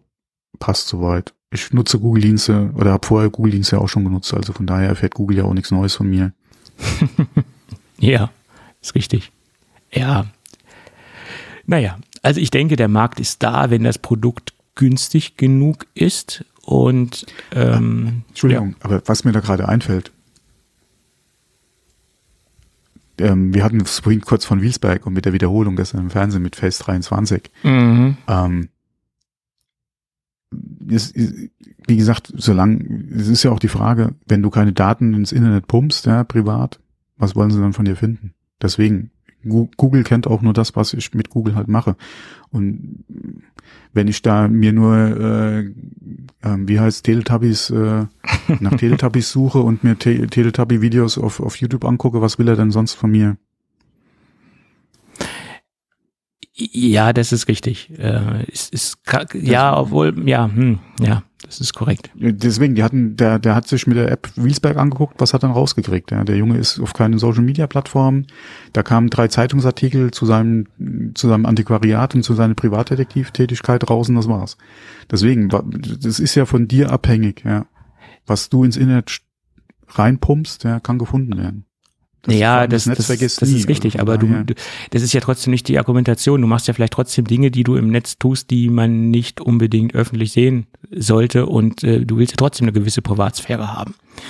Ne? Also das ist jetzt ja, ja nicht das Argument. Ja dann entsprechend gucken, dass du ja, äh, ja du kannst dich mhm. äh, dementsprechend versuchen, ähm, sicherheitskonform zu verhalten. Mhm. Dazu gehört aber eine gewisse technische ähm, mhm. Erfahrung und ähm, ja, wie soll ich sagen, eine gewisse äh, technische Bildung. Das kannst du mhm. jetzt nicht in ja. jeden Otto-Normalanwender vermitteln. Der stöpselt seinen Fernseher ins Netz und macht seine Einstellungen und konsumiert Inhalte und weiß gar nicht, was er da von sich preisgibt und weiß gar nicht, dass er sein Konsumverhalten preisgibt. Ja, dann kriegst du auf dem Fernseher noch so Cookie-Hinweise und so ein Kram. Das darf ja, alles nicht wahr sein. Ja. So ist es, äh, weil die gar nicht der Autonomalanwender es gar nicht auf dem Schirm hat, was da im Endeffekt über ja, ihn gesammelt wird. personalisierte Werbung, das muss ich mir auch vorstellen. Ja. Also es ist ja nicht ja. nur so, dass du auf deine Websurferei hier personalisierte Werbung kriegst, äh, wegen der ganzen Cookie-Kram, sondern mittlerweile kriegst du es ja auch auf deinem Smart TV. Ja. Das muss man sich mal vorstellen. Eben, so ist es. So funktioniert halt auch äh, äh, ja algorithmusgesteuerte Werbeinhalte. Das sehen wir ja überall, egal ob es jetzt ein, ein, Smart TV ist oder ob es jetzt Instagram ist oder sonst was. Ne? Das ist halt so. Ja. Das ist ja nichts Neues. Bloß der Otto-Normalanwender, der weiß halt mhm. nicht, wie er das umgehen kann. Das ist das Problem. Gut. So, Ausflug beendet. Ausflug beendet. Es gibt mal wieder Neuigkeiten zum Thema Foldable äh, oder generell Foldable-Gerüchte rund um das Thema Apple. Mhm. Und ähm, da Interessante hat Gerüchte. Bitte? Interessante Gerüchte. Äh, ja, die auch mehr, durchaus Sinn machen. Die Sinn machen letztendlich für den Kunden und auch für das Produkt. Ähm, jedenfalls äh, hat Ming Chi Kuo gesagt, dass Apple an ähm, ein E-Ink-Display oder mit einem E-Ink-Display experimentiert, allerdings ein E-Ink-Farbdisplay. Ähm, das hat natürlich ganz, ganz viele Vorteile. Der erste große Vorteil ist, das Ding ist extrem energiesparend und ähm, ähm, da gibt es Aussagen von Ming Chi Ku, dass das Ding auf der Außenseite angebracht werden soll. Da gab es ja auch schon mal im Android-Bereich Geräte, die ein schwarz-weiß E-Ink-Display auf der Rückseite hatten, zum Beispiel um Statusinformationen abzugeben oder um nur ganz profane äh, Textinhalte zu konsumieren, E-Mails oder auch äh, ja auch vielleicht ein E-Book oder E-Reader. Und aus dem Bereich kommen die Dinger ja letztendlich. Also das ist ja ein E-Paper oder ein E-Ink-Display ist ja ein klassisches Produkt, was in E-Readern stattfindet und eigentlich ganz, ganz, ganz, ganz selten im Smartphone-Bereich oder mehr oder weniger in der Masse gar nicht. Äh, und Apple experimentiert, wie gesagt, äh, mit einer Firma, die sich äh, ja, die nennt sich E-Ink, ja, ist ein taiwanesisches Unternehmen und da haben sie wohl einige Prototypen äh, zusammengestellt, die eine Mischung aus einem konventionellen ähm, LED oder OLED-Display ist, also nicht, das Gerät ist eine Mischung daraus. Also auf der einen Seite hat man das OLED-Display und auf der anderen Seite hat man halt das E-Paper-Display oder auf der Außenseite. Tja, klingt interessant. Ob das wirklich so kommt, ist fraglich. Es würde auf jeden Fall Sinn machen, weil der typische Anwendungsfall für ein zusammengeklapptes die, die Frage ist halt, man müsste mal die Nutzer von so einem Z Fold 3 oder so oder generell von den Z Folds mal mal wirklich eine, eine aussagekräftige Umfrage machen, wie sie ihre Geräte nutzen. Mhm. Weil man würde ja in der Regel davon ausgehen, dass ein Großteil der, wenn es um den Konsum von Inhalten geht, halt im aufgefalteten Zustand stattfindet. Mhm. Und du das Display außen ja, was ja heutzutage bei den Geräten ja auch ein hochwertiges OLED-Display in vielen Fällen ist, nur für ein schnelles Telefonat nutzt oder aber zu gucken, was für eine E-Mail kam rein, beziehungsweise da hat es gerade vibriert, welche Notific Notification kam oder welche Benachrichtigung kam rein und du dann, wenn du halt gucken willst, halt das Gerät aufklappst und dann halt deinen schönen Bildschirm hast und den großen Bildschirm hast. Und da würde eigentlich für mich sowieso so ein Einsatz von E-Ink farbig besser, ja, ähm, sieht auch schöner aus. Wenn du halt da nicht nur ein, ein graues oder ein schwarz-weißes Display hast, da macht auf jeden Fall mehr her, dass du halt außen sowas hast, was ja auch vom Energieverbrauch, ja, mhm. vom, vom EK wahrscheinlich ja auch günstiger ist als ein OLED äh, oder ein anderes hochwertiges LCD-Panel vielleicht äh, ist, dass du sowas halt außen hast. Weil wenn du eh, ja. wie gesagt, den, den Medien oder überhaupt generell die Arbeit, den Konsum halt im aufgeklappten Zustand machst, brauchst du außen eigentlich kein hochwertiges Display. Das ist richtig. Ähm, ja. Deswegen finde ich das sehr interessant und auch, wie gesagt, sehr sinnvoll, das so zu machen. Ähm, diese Third Displays hattest du ja schon angesprochen, hatten wir ja früher auch bei den, ähm, bei den Flipphones ja auch schon. Mhm. Du hast außen irgendwie noch ein LCD-kleines Panel gehabt, ja, wo du gesehen hast, drei Notifications oder so und hast, oder, oder drei SMS erhalten, dann klappst du das Gerät auf und hast deine SMS gesehen. Ähm, und wie gesagt, das würde gerade auch in diesem Folder-Bereich oder, ja, denke ich mal Sinn machen. Ähm, auf jeden Fall mehr als nochmal so ein stromhungriges Display außen dran hängen, ja, was deine Batterielaufzeit einfach frisst, ja. Ja. Da kannst du auch wieder sagen, OLED, du machst dann nur den Bereich an, beziehungsweise keine Beleuchtung für Schwarz etc. Klar, das haben wir ja auch äh, gesehen, funktioniert sehr gut in der Apple Watch. Wobei über das sehr gut könnte man auch streiten. Aber man würde sich da auch eine längere äh, Laufzeit noch wünschen. Ähm, aber das ist eigentlich so für mich eigentlich das Ding im, im Foldable. Ja? Warum muss man außen so ein Display haben, wenn man doch eigentlich die Großzeit im aufgeklappten Zustand verbringt? Ja? Das ist Vielleicht. richtig. Deswegen. Und, und wenn du dann sagst, okay, aber ich falle es ja wirklich von, von meinen 100 Fällen nur dreimal auf, für was hast du ein Foldable? Mhm.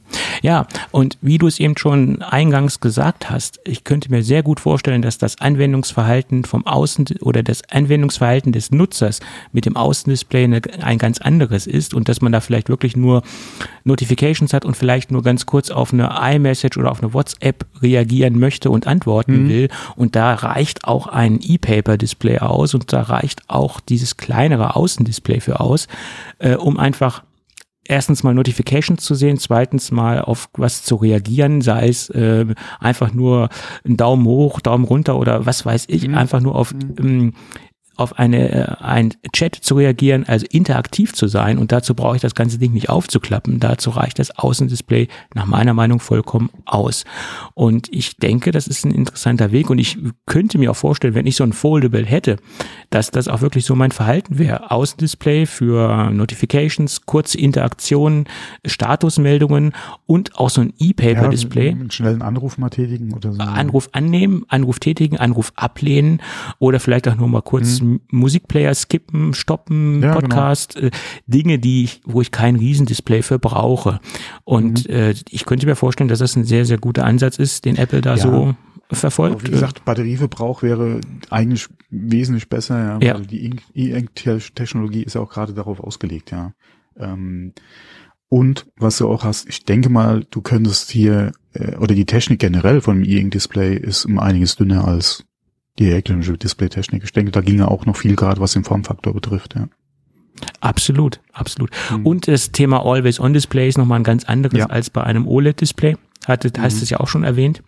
Also von daher sehe ich da eigentlich große Vorteile. Das würde drin. Sinn machen. Deswegen ja. finde ich das auch sehr interessant. Ja, da gerade dass Apple halt da in dem Bezug halt anscheinend am, am gucken ist.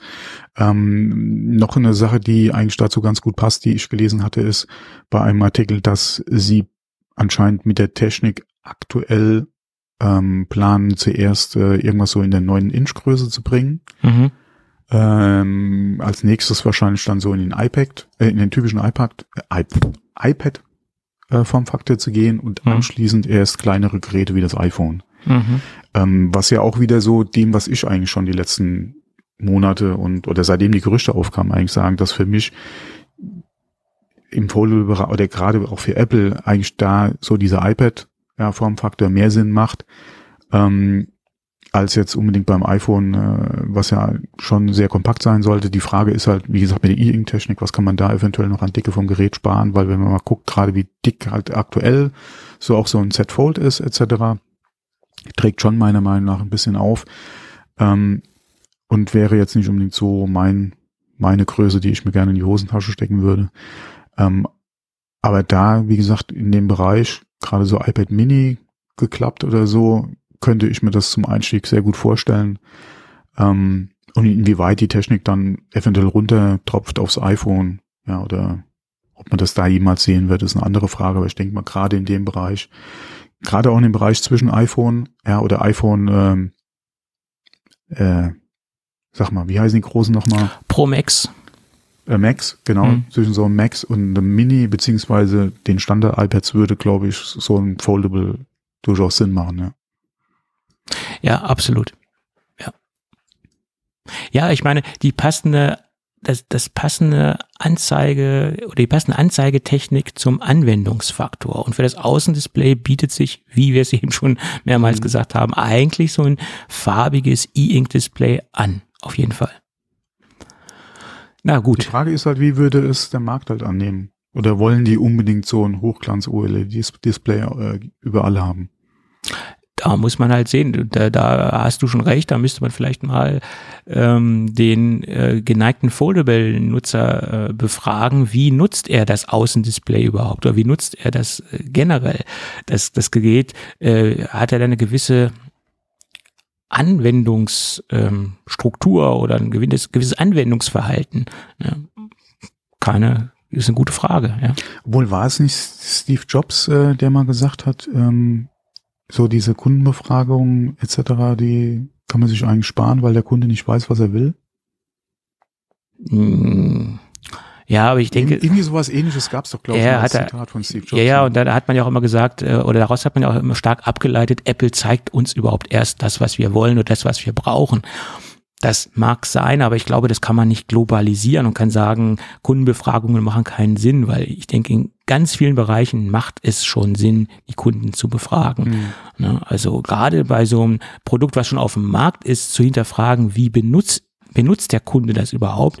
Da kann man, denke ich, sehr viel Rückschlüsse darauf ziehen, ähm, äh, wie das nächste Produkt werden könnte oder wie es werden sollte. Also, weil man ja schon hinterfragen kann, äh, über ein bestehendes Produkt äh, Anwendungs, äh, Anwendungsverhalten zu erheben. Also ich denke, das ist sehr, sehr interessant. Ja. Weil der Kunde, der sich so ein Foldable kauft, der hat ja auch einen gewissen Grund oder einen gewissen, gewissen Antrieb, dass er sich das kauft oder dass er sich dafür entschieden hat. Ja, das muss ja schon eine Begründung, da muss ja schon eine Begründung haben dafür. Es kauft er sich ja nicht einfach, weil, ach ja, ist ganz nett, sondern ich ja, denke. Neue heiße Scheiß. Naja, weiß ich nicht. Also. Heißen China Tobi. Der so auf seiner alten Hardware rumrutscht, oder was meinst du? ja, ja, das ist richtig. Wir sind ja schon äh, mit Museumshardware unterwegs jetzt zwei, das stimmt. Also zumindest in, in Teilbereichen, ja, das ist richtig. Mhm. ja, ja. Ja, ich muss aufpassen, dass mein Auto nicht bald äh, Vintage erklärt wird. Ja. Ah, das dauert noch ein bisschen. Gut. Ja, das zum Thema Foldable-Geräte. Und ich meine, mhm. es ist ja auch, wie wir es schon so oft sagten, das überrascht mich jetzt nicht, dass Apple mit vielen Dingen experimentiert. Ja, ja, und ich ja. glaube, wenn wir wirklich mal alle in die, in den White Room von, äh, von Johnny Ive gucken können, oder der ist ja nicht mehr direkt alten, bei Apple, in seinen alten White Room reingucken mhm. können äh, würden, ähm, dann wären wir überrascht, was da alles rumsteht. Also das, das würde mich extrem interessieren. Also, mhm.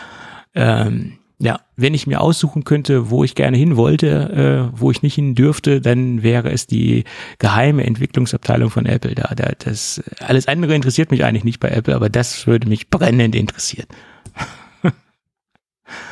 ja. Gut. Dann gibt es endlich mal wieder Neuigkeiten zum kommenden oder eventuell kommenden Apple AR, VR, Mixed Reality Headset, wie es auch immer kommen wird, in welcher Darreichungsform, das wissen wir immer noch nicht hundertprozentig genau. Ähm, da hat Bloomberg äh, ein kleinen Artikel rausgehauen und auch noch ein anderer, äh, ein anderes Magazin hat auch noch was rausgehauen. Aber fangen wir mal bei Bloomberg an. Die haben nämlich gesagt, dass das Headset schon dem Verwaltungsrat vorgestellt worden ist und präsentiert worden ist. Und das zeigt eigentlich immer, dass es dann kurz vor der Markteinführung steht oder ist relativ nah vor ja, der das Markteinführung. Das ist nicht unbedingt, äh, wenn man mal guckt, ähm, das iPhone oder iOS hatten sie ja auch äh, damals gezeigt, da war ja noch der ähm, ach, wie hieß er denn von Google? Der war ja noch im, im Rat, äh, im Aufsichtsrat von Apple, der Chef von Google damals, ähm, wo er ja gesehen hat hier, was, was er da im iPhone machen und äh, Android dann so einen Turn gezogen hat. Ja, wie hieß er dann nochmal?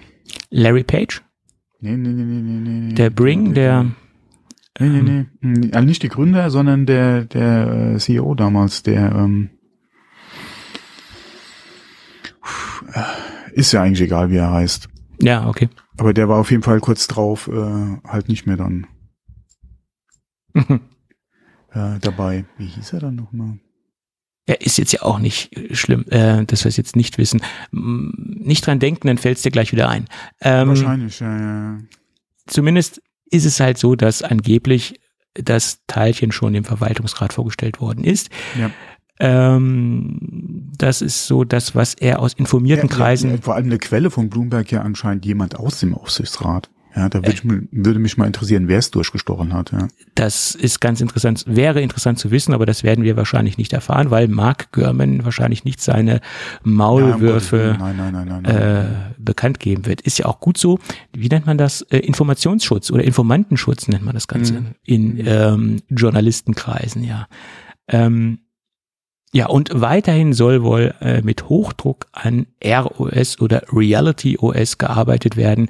Ja, mein Gott, das wundert mich nicht, äh, dass sie daran mit Hochdruck arbeiten, aber sie haben wohl nochmal die Intensität ähm, verstärkt, äh, dass da halt noch, noch mehr Leute als ohnehin schon an Reality OS arbeiten, halt noch mehr dran arbeiten. Das habe ich, glaube ich, verdreifacht, die Aussage, aber etc. Sie haben die Arbeit intensiviert. Das sind so die Aussagen von Bloomberg. Und mhm. dann gab es noch einen Bericht von The Information zur Hardware, wie das Gerät aussehen soll. Es soll 14 Kameras äh, beinhalten.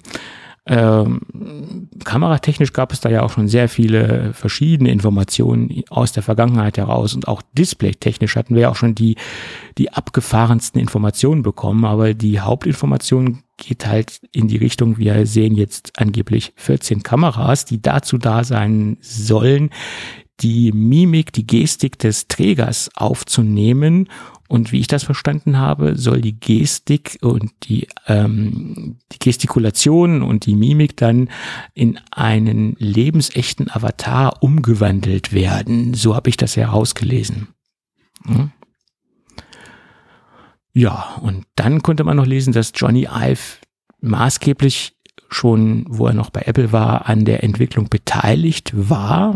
Das Produkt hat natürlich auch eine lange Vorentwicklungszeit und äh, ist jetzt ja nicht erst die letzten ein, zwei Jahre entwickelt worden, sondern da li liegen ja schon Jahre davor äh, in der Entwicklung und er ist wohl immer noch involviert und wird immer noch bei gewissen Entwicklungsprozessen befragt und immer noch eingeladen und äh, hat immer noch einen großen Anteil daran, das Ganze äh, mitzugestalten und mitzuentwickeln. Äh, also er ist da wohl noch mehr mit an Bord, als das so nach außen hin äh, wohl wahrgenommen wird. Ne? Und äh, er hat sich auch gegen einige Dinge äh, ausgesprochen. Angeblich äh, liest man auch, dass die Stromversorgung anders funktionieren soll. Ähm, da soll wohl ein externes Package angeschlossen werden und die Batterieversorgung soll nicht im, im Kopfhörerbügel erfolgen. Da gab es auch so ein paar Berichte, dass man da wohl einen anderen Weg geht.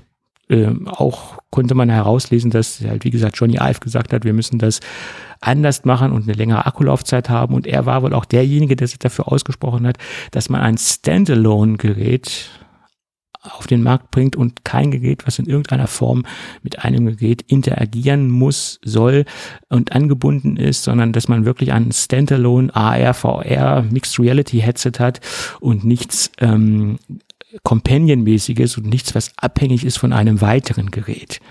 Ähm, ja, bin ich gespannt, ob das auch wirklich stattfinden wird. Und das Thema Gaming ist wohl kein Fokus. Jedenfalls auf keiner internen Präsentation konnte man irgendwas von Gaming äh, sehen und hören. Das soll wohl ein Produkt sein, was im Businessbereich äh, sich etablieren soll. Und Apple hat ja auch in der Vergangenheit schon einige Firmen aufgekauft, die ähm, im Reality-Bereich oder VR, AR, Business Reality-Bereich unterwegs sind. Und ich denke mal, was man so aus dem Artikel herauslesen kann, konnte, dass sie so den Business-Bereich ansprechen wollen und vielleicht so in den Bereich Microsoft HoloLens gehen und das Gerät mehr in dem Business unterstützten AR, VR-Bereich gehen wollen. Ist, wenn das so stimmt, ist das meine Schlussfolgerung daraus. Tja, das dazu. Was ich nicht unbedingt jetzt so als, als Kernmarkt für Apple halt sehe.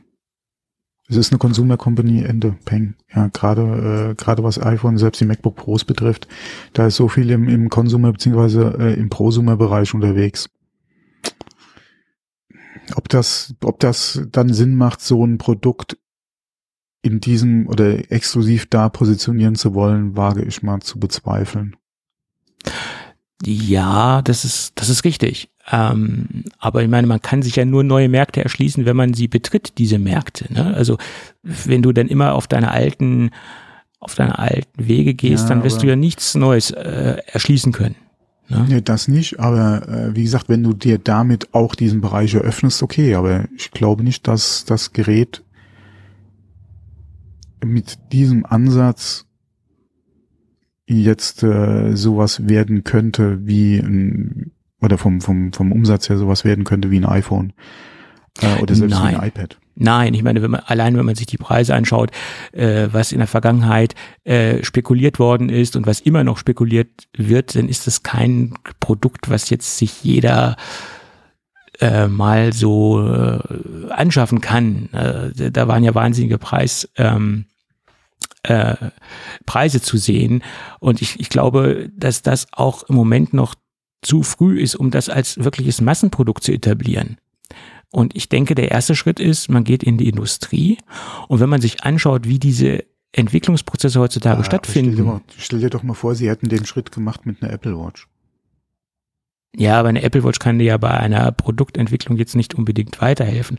Aber AR, VR, Mixed Reality ist ja heute in so vielen Firmen schon bei, bei gerade bei Designentwicklungsprozessen äh, etabliert, dass das ein wahnsinnig guter und etablierter Markt ist, den Apple noch betreten könnte und, und ähm, noch mit einsteigen kann. Also ich sag jetzt mal, ähm, alles das, was, mhm. was so ähm, Produktentwicklung, Visualisierung geht. Äh, zum Beispiel die Firma Boeing setzt ähm, bei ja, ihrer ja. Präsentation ja. der Innenkabinen. Das ist, ähm, glaube ich, kein Markt, wo äh, ich meine, Markt, Märkte können nur für Firmen entstehen, wenn man sie betritt. Oder neue Wege können nur entstehen, wenn man neue Wege auch geht. Also das klingt jetzt zwar ein bisschen floskelmäßig und abgedroschen, aber es ist so. Ja, ja das ist aber nicht Apple. Ja, Also, wie gesagt, äh, ein Produkt zu bringen, was rein für ein Business äh, gedacht ist, das ist nicht Apple. Ja, Also was, Produkte funktionieren auch im Business, wie das iPhone, wie ein MacBook Pro, wie ein iPad. Aber das sind keine Produkte, die sie für den Business entwickelt haben. ja, aber damit könnte man, wie gesagt, erstmal den Markt betreten und später tropft es dann runter für die ähm, Konsumer. Also, das könnte sein. Er sagt niemals nie, aber wie gesagt, das ist für mich nicht Apple. Ja, Dass also, das Produkt auch dafür geeignet ist, okay. Dass es sich vielleicht erstmal an jemanden wendet, der es sich leisten kann, weil es preislich einfach, gerade auch aufgrund der Technik, die drin ist, ja, ähm, vielleicht nicht günstig oder äh, sagen wir mal in der Region eines Konsumers verkauft werden kann. Okay. Aber das Gerät direkt in diese Ecke zu positionieren und auch von, von der Anwendung oder von der Software, nee, das, hm, naja gut, dadurch, Das dass du natürlich, äh, wie man in der Vergangenheit gemunkelt hat, ein eigenes Betriebssystem hat, dieses ROS, Reality OS, ja, äh, bietet sich ja auch an, hast du ja bei ein Phone App Store. und äh, iPad ja auch. ja, klar bietet sich das an, es muss ja irgendwo drauf laufen, es muss ja eine Basis haben, eine, eine St- Softwarebasis. Ähm, und dann bietet sich natürlich auch an, dass man dafür einen App Store äh, anbietet, wo halt auch Programmierer, ähm, Entwickler ihre Produkte anbieten können. Und dann ist es natürlich nicht nur eingeschränkt auf Business-Anwendungen, sondern kannst du das natürlich auch in den Gaming-Bereich oder auf andere Anwendungen bringen. Ähm, da gibt's ja viele Möglichkeiten. Also ähm, von seriöser Business-Anwendung bis hin zum, naja, obwohl Apple das vielleicht auch unterbinden wird, wahrscheinlich bis hin zum Erotikbereich, hast du natürlich ein großes Spektrum, obwohl der, das Letztere wird Apple wahrscheinlich unterbinden, wenn, wenn sie das über ihren App Store ähm, anbieten. Ja.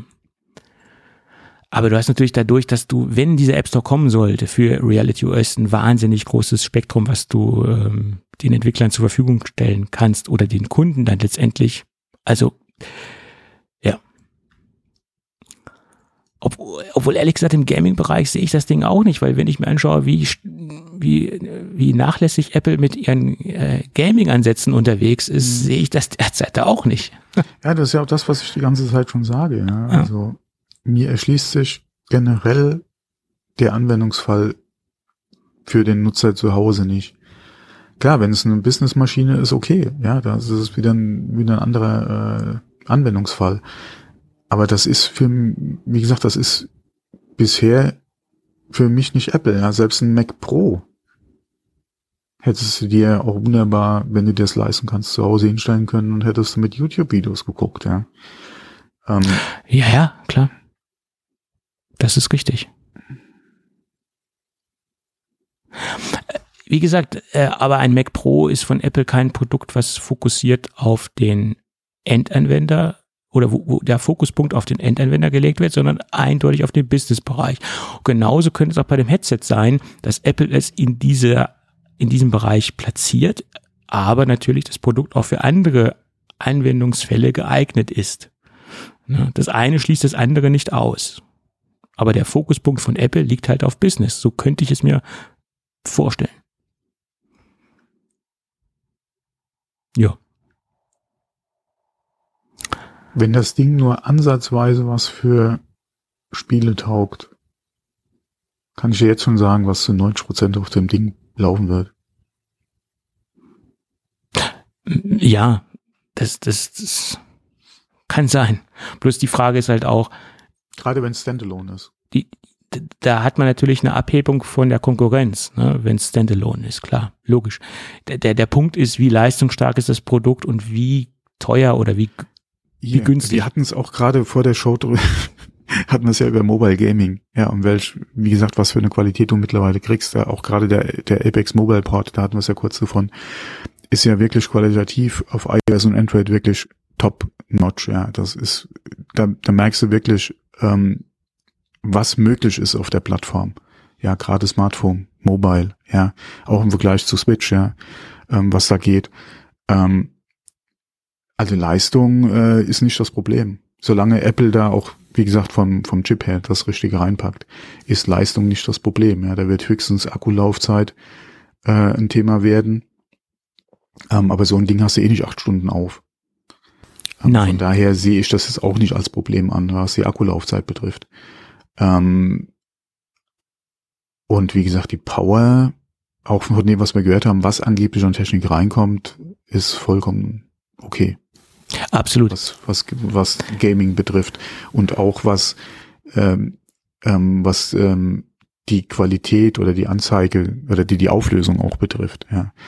Ähm, da sollte genug Power auf jeden Fall da sein, um das machen zu können. Und ähm, dann ist halt die Frage, was kommt an? Wie gesagt, und wenn die Power da ist und wenn die Entwickler machen dürfen, wie sie wollen, dann kann ich jetzt schon sagen, dass 90 Prozent der Anwendungs- oder der, der, der besten Sachen, die da kommen, sind einfach VR-Spiele.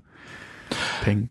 Ja, ich meine, man weiß ja auch nicht, Und äh, wie weit. unbeabsichtigt hätte Apple da die Möglichkeit, anderen davon zu ziehen. Also unbeabsichtigt. wie weit Apple in den Bereich Metaverse einsteigen will, etc. Ja, Das ist- Metaverse ist immer ein anderes Thema, aber gerade Da- da Gaming, da hat Apple keinen Einfluss drauf. Das machen die Entwickler. Das machen die Entwickler und Solange jeder für das Ding entwickeln kann und der App Store, wie gesagt, zugänglich ist für jeden Entwickler, Ja. dann wird das Ding, wie gesagt, wenn es von der Leistung her passt, und davon gehe ich jetzt einfach mal davon aus, dann wird das ein Spieler-Headset. Sorry, tut mir leid. Ja, und ich könnte mir vorstellen, dass das äh, nicht äh, und Apple vielleicht auch in den, in den Bereich des äh, der Videokonferenzsysteme mit reinbringt, weil wir haben ja eben gesehen, 14 klar, kannst du Kameras, dann, ja, ja. Avatare, Darstellung des, des der Mhm. eigenen Gestik und der eigenen Mimik als Avatar.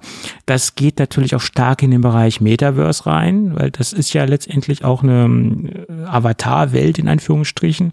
Ähm, und da ist, äh, könnte ich mir auch vorstellen, dass das ein Bereich ist, äh, wo Apple reingeht. Möglich.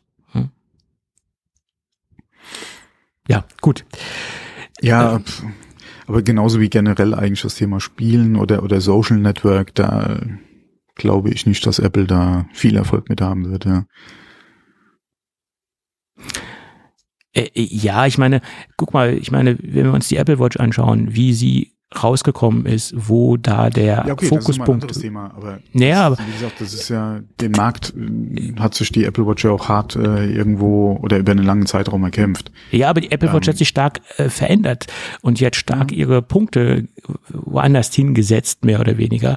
Äh, und ähm, vom, vom Modeaccessoire äh, hin zum zum Sport, Fitness, äh, Accessoire, zum Tracker, zum Fitness-Tracker.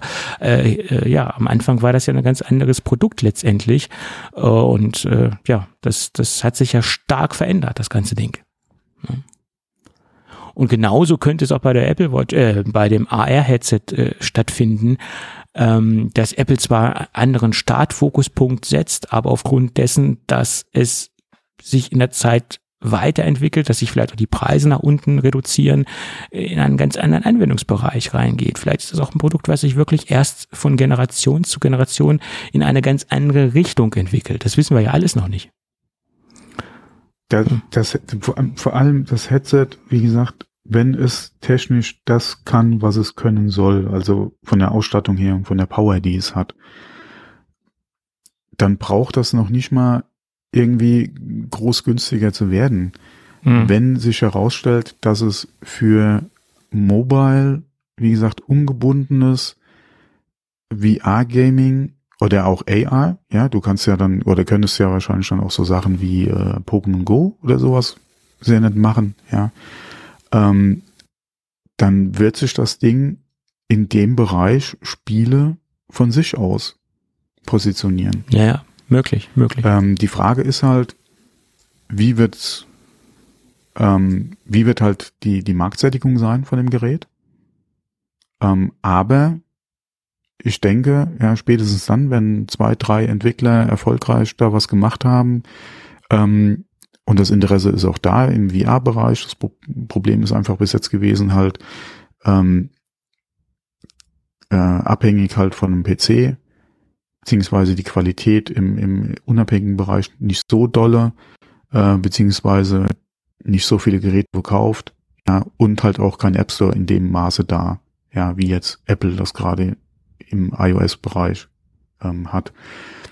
Ähm, wenn das alles zusammenkommt, und wie gesagt die Hardware einfach passt, dann holen sich die Entwickler das Ding sowieso. Ja. Ja, klar. Und dann kann Apple so viel Business planen, wie sie wollen.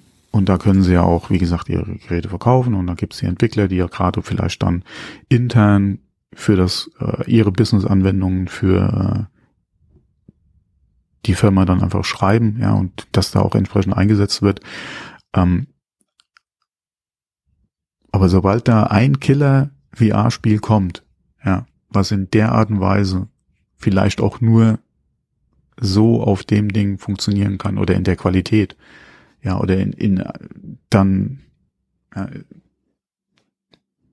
alle, wir, wir könnten uns ja nur wünschen, ja, vielleicht wäre das mal der, der Weg, wo Apple dann sieht, okay, ja, dann müssen wir einfach in den Gaming-Bereich gehen oder positionieren uns da genauso wie bei der Apple Watch, wo sie gesehen haben, okay, Health und Fitness ist einfach das Ding, ja, wo das funktioniert, ja, oder der, der Bereich, ja, den die Kunden sich wünschen. Vielleicht kann es da ähnlich laufen, was dann so ein Headset betrifft. Ähm, ja. Naja gut, aber das eine schließt das andere ja absolut nicht aus, dass du sowohl das mit dem Gerät machen kannst, als auch das mit dem Gerät. Und das ist ja auch sinnvoll, wenn man so eine Technologie hat, dass sie in vielen Bereichen eingesetzt werden kann. Ne? Das ist halt äh, ja. ja, aber dann, wie gesagt, dann wäre ich mal davon ausgegangen, dass Apple gerade auch, was die Apple Watch betrifft, da vielleicht mal ihr, ihr, ihr, ihr Ding gelernt hätte, ja. Mhm. Und nicht nochmal jetzt hier anfangen, okay, wir wollen das für ein Business machen und dann stellt sich heraus, oh, die Leute kaufen es wegen Gaming, ja. Ja, wir wissen ja auch gar nicht, ob das jetzt wirklich alles stimmt, was wir da gelesen haben. Das sind ja alles, ähm, das sind ja alles zusammengetragen. Ja, die, werden da, die werden da keinen A8 reinstecken, ja. Da wird äh, entweder ein iPhone äh, oder ein M oder ein M-Chip drin stecken. Ja, ja klar, die werden da schon. hat das Ding einfach Power. Ja, aber ich meine, wir wissen gar nicht, ob die ganzen Informationen stimmen, ob wirklich der Fokuspunkt auf dem Businessbereich liegt, ob das jetzt nicht vielleicht einfach auch so ein bisschen äh, ein paar Infos dazu gemogelt worden sind, ob also diese. Ich könnte mir schon vorstellen, dass Apple die Idee hat. Äh, weil ja. Da ja im Businessumfeld ja einfach auch das Geld da ist. Eben. Oder war. Und Inwieweit da das noch locker gehandelt wird, ist eine andere Frage. Ähm, aber und wir wissen ja auch gar nicht, welche Business Kooperationspartner Sie beim Staat mhm. an Bord haben. Vielleicht sagen Sie hier, äh, äh, wir haben jetzt hier einen Businesspartner, der zeigt euch, wo ja, euch das Produkt unterstützen kann im Entwicklungsbereich, in, in dem Bereich oder nach dem Motto, ihr habt ja, jetzt hier. Die Entwicklungsabteilung von PSA hat 1000 Geräte jetzt bei uns bestellt. Ja. Oder ihr habt jetzt zum Beispiel folgende Anwendung in der Vergangenheit gehabt, die hat euch jetzt äh, 50.000 Euro gekostet pro Software, pro Headset und wir bieten euch im Endeffekt das Gleiche an äh, mit dem Headset und der Software oh, im Bundle. So ein äh, XDR-Display pullen. In, ja, dass sie mhm. irgendwas halt am Start haben, was äh, innovativ ist im, im Bereich, wo man äh, günstiger ist als die Mitbewerber mhm. und ähm, da was zeigt, was vorher so noch nicht da war in, in, in dieser Mischung, in dieser Kombination. Das weiß man ja alles nicht. Ne? Also welcher Partner vom Start dabei ist. Da ist ja Musik drin. Ne? Gut, aber da können wir ja viel spekulieren. Wir wissen es nicht. Ne? Also schauen wir mal. Dafür sind wir ja da. D dass wir es nicht wissen. Oder, oder dass wir spekulieren. ja, das sagen auch einige. Ja. ja. Nein, um darüber zu spekulieren. Äh, wie, wie, ich zitiere einen Radiomoderator, äh, regelmäßige Mittelmäßigkeit. Ja. Es gibt so Dinge, die haben sich bei mir eingebrannt, ja. Und ich bin sehr nachtragend, was das angeht. Grüße übrigens. Ja, ja, ja. Der hört uns, glaube ich, nicht mehr. Das ist mir doch egal. Och, du. Ich freue mich über jeden, der uns hört. Ähm, ja, gut. Also schließen wir mal das Thema ja, Apple ich Headset ab. sagen, schließen wir es mal ab. Sonst genau. äh, reden wir da übermorgen noch drüber. Ähm, und lass uns mal ganz hart in die Gadget-Ecke gehen, weil du hattest mir auch einen, einen, Zeitplan vorgegeben, den haben wir jetzt zwar ein bisschen übersprungen. Den überschreiten wir so dermaßen. Äh, aber ne, nicht ganz. Ich versuche mich kurz zu fassen, was das Gadget angeht oder anbelangt. Da muss ich noch kurz in mein anderes Dokument switchen, weil ich habe mir da ein, ein eine das private. Das war zu viel, um es hier rein zu kopieren. Genau. Das war sehr viel und das hätte dich wahrscheinlich auch gar nicht interessiert. Das, äh, äh, sind alles so Stichpunkte, die ich mir so nicht merken kann, die habe ich mir ja aufgeschrieben. So, wir haben heute eine Markenpremiere, weil es ist das erste Mal, dass wir über die Firma Nura sprechen. Nura ist ein Hersteller, der mir das im Jahr 2016 das erste Mal über den Weg gelaufen ist, allerdings nur in Form einer Kickstarter-Kampagne. Dort haben sie das Produkt Nura Phone vorgestellt. Das war das erste äh, Over-Ear-Kopfhörersystem, äh, was sie äh, am Start hatten und das Ding ist auch sehr erfolgreich äh, gebackt worden auf Kickstarter und hat damals für sehr viel äh, positive ähm, Wellen gesorgt, mediale Wellen gesorgt und wurde, denke ich, sehr, sehr gut im Markt angenommen. Nura ist ein äh, mittlerweile doch relativ großes australisches Unternehmen, was wie gesagt im Kopfhörerbereich unterwegs ist. Und da habe ich das Unternehmen das erste Mal, wie gesagt, 2016 medial wahrgenommen, aber ich habe mich jetzt weniger um das Produkt gekümmert und habe sie dann auch äh, nicht mehr so stark verfolgt und sie sind dann so ein bisschen aus, aus meinem Aufmerksamkeitsbereich herausgefallen. Das liegt aber nicht daran, dass die Firma jetzt irgendwie ähm, weniger aktiv war oder weniger interessante Produkte rauf, rausgebracht hat, sondern weil die Produkte so aus meinen äh, Fokus herausgesprungen sind oder ich quasi sie aus dem Fokuspunkt äh, verloren habe. Das ist, liegt also ganz persönlich nur an mir. Und dann sind sie mir, äh, glaube ich, letztes Jahr wieder aufgefallen. Da habe ich die ersten ähm, ähm, True Wireless Systeme von denen gesehen, die Nura, äh, Nura True äh, habe ich das erste Mal äh, wahrgenommen. Ähm, allerdings hat mich das auch nicht so gefesselt, äh, weil ich eigentlich so äh, ganz zufrieden in meiner AirPods-Welt äh, unterwegs bin, ähm, wenn ich ähm, so Stöpsel in, ins Ohr stecke. Meistens höre ich doch Audio, wenn ich im Homeoffice bin, über, über, über Lautsprecher, über Boxen und meistens nur, wenn ich mal draußen bin, vielleicht Gartenarbeit mache oder mal zu Fuß unterwegs bin, dann äh, laufe ich mit In-Ear-Systemen umher. Ähm, also war ich da eigentlich immer so ein bisschen abgeneigt, ähm, äh, weitere In-Ear-Systeme zu testen, die jetzt nicht von Apple sind, weil ich es mir in meiner AirPods äh, äh, Komfortzone so ein bisschen bequem gemacht habe. Ich habe zwar immer wieder Anfragen bekommen von Firmen, willst du nicht das mal testen, willst du nicht das mal testen, aber hatte ich eigentlich nicht so Lust zu und hatte ich auch keinen Antrieb. Ähm, bis ich dann gesehen habe, dass die Nura Tone, äh, ja, die Nura True, nicht Tone, Nura True in einer limitierten äh, Sonderedition rausgekommen sind und sie nennen sich Nura Tone Fool's Gold Limited Edition. Fool's Gold ist ein Musiklabel, deswegen der Name und das Produktdesign, das, das, die, das, die Darreichungsform, die wurde zusammen mit zwei leider mir nicht bekannten DJs entwickelt, aber ich nenne sie ja trotzdem. Das ist DJ A-Track und DJ Catch Dub. Nicht Catch Up, sondern Catch Dub. Äh, Habe ich vorher auch mal falsch gelesen, aber Catch Dub nennt er sich. Das sind also die zwei DJs, die das Produktdesign halt maßgeblich mitentwickelt haben. Allerdings technisch gesehen basieren sie nach meiner Information auf die Nura True, äh, sind halt nur vom Design etwas anders als die normalen Nura True. Ähm, bezieht sich in erster Linie auf das Farbdesign und deswegen bin ich auf die Dinge auch aufmerksam geworden, weil das Ladecase ist in einem knalligen Gelb äh, und die Kopfhörer an sich haben äh, die Hauptfarbe schwarz und nur die das Produktlogo oder die das, das Markenlogo ist in einem gelben Akzent auf der Touch-Oberfläche der in ihr Kopfhörer abgebildet. Also das, was man in den Ohren hat, ist relativ dezent. Man hat halt nur so ein paar gelbe Akzente abgebildet. Das, das auffälligste ist halt das ähm, Ladecase und das ist äh, ja so ein klassisches knalliges Gelb. Ich würde sagen, das ist so ein BVB-Gelb.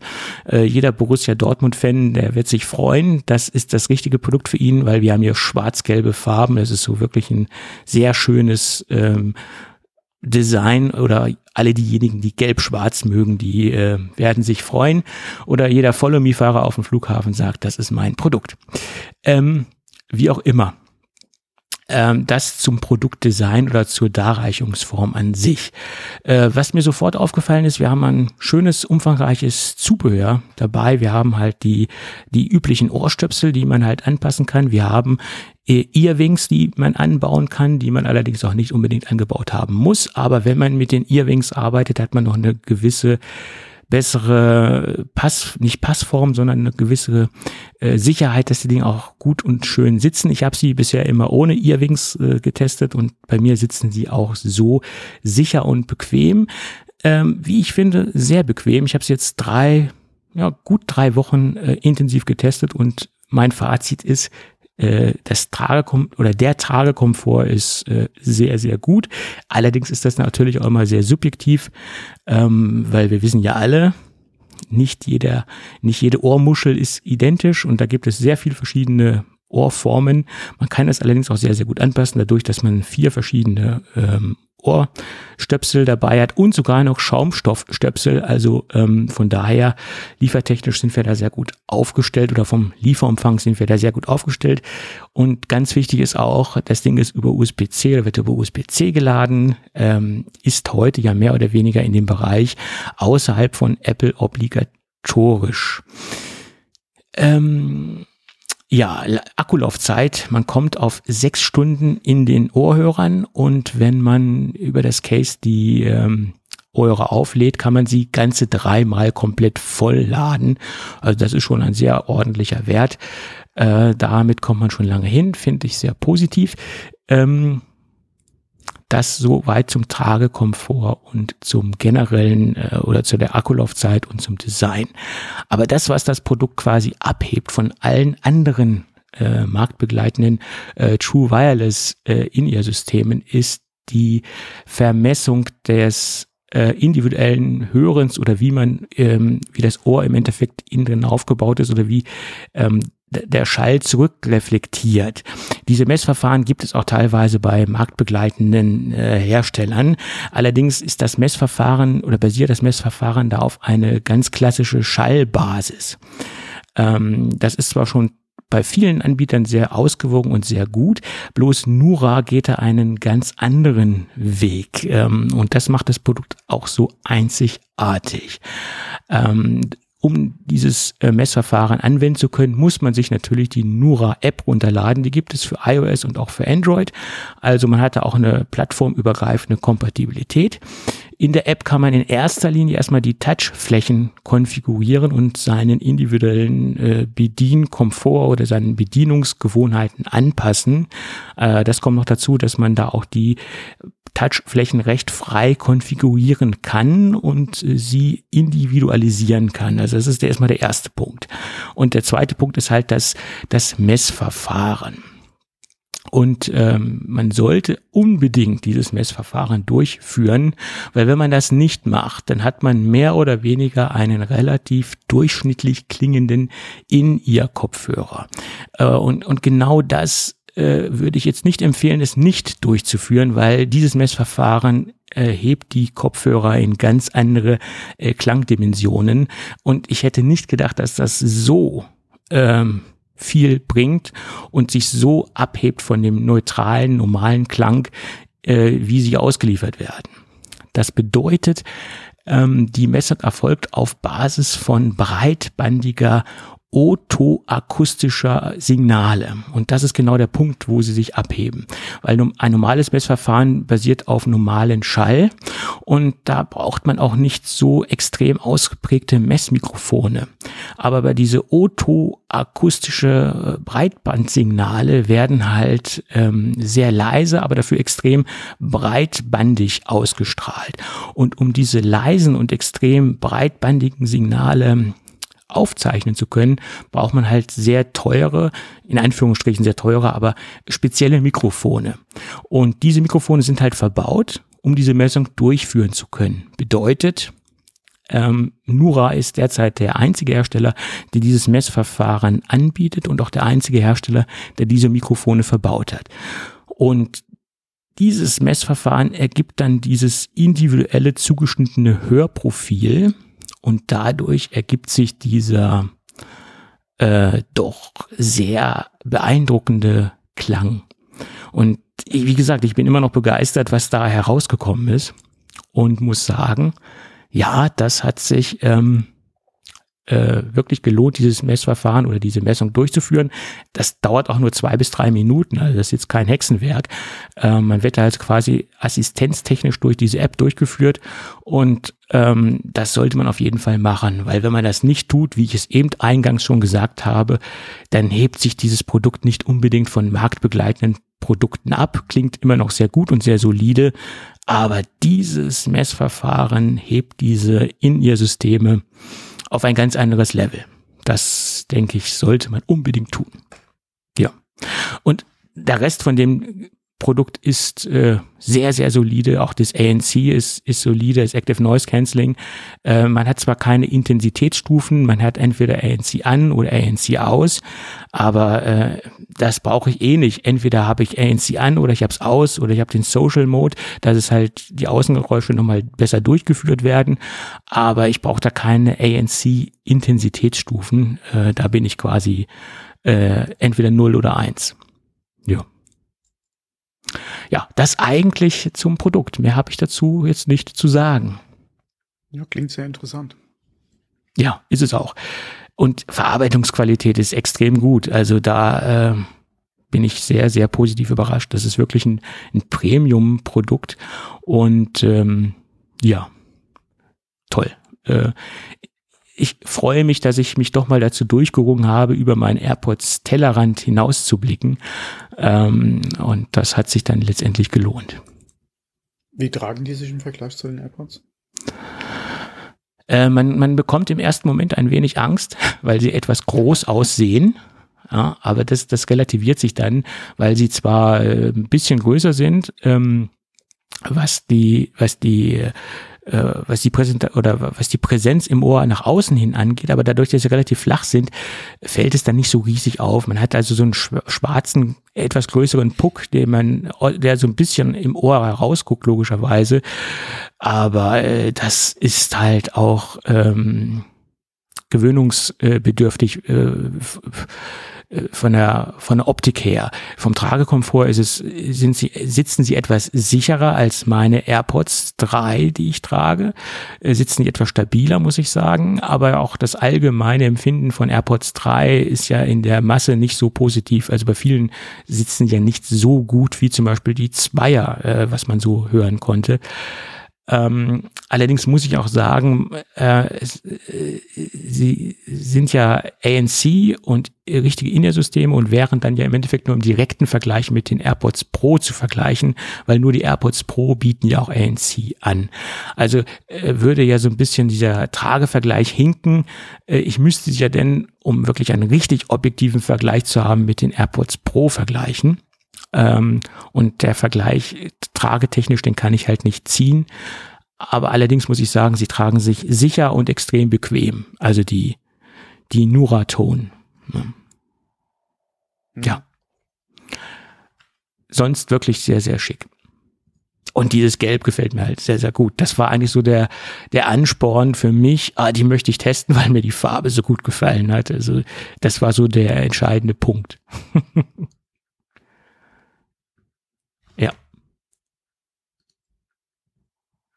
Jetzt sagt der Thomas gar nichts mehr. Nee, ich bin äh, hab da nichts äh, irgendwie weiter anzumerken. Ja, bist doch wieder zehn Meter vom Mikrofon entfernt, äh, wie ich das gerade wahrnehme. Nö. Jetzt nicht. Jetzt bist du, jetzt hast du es ja fast verschluckt, sage ich mal.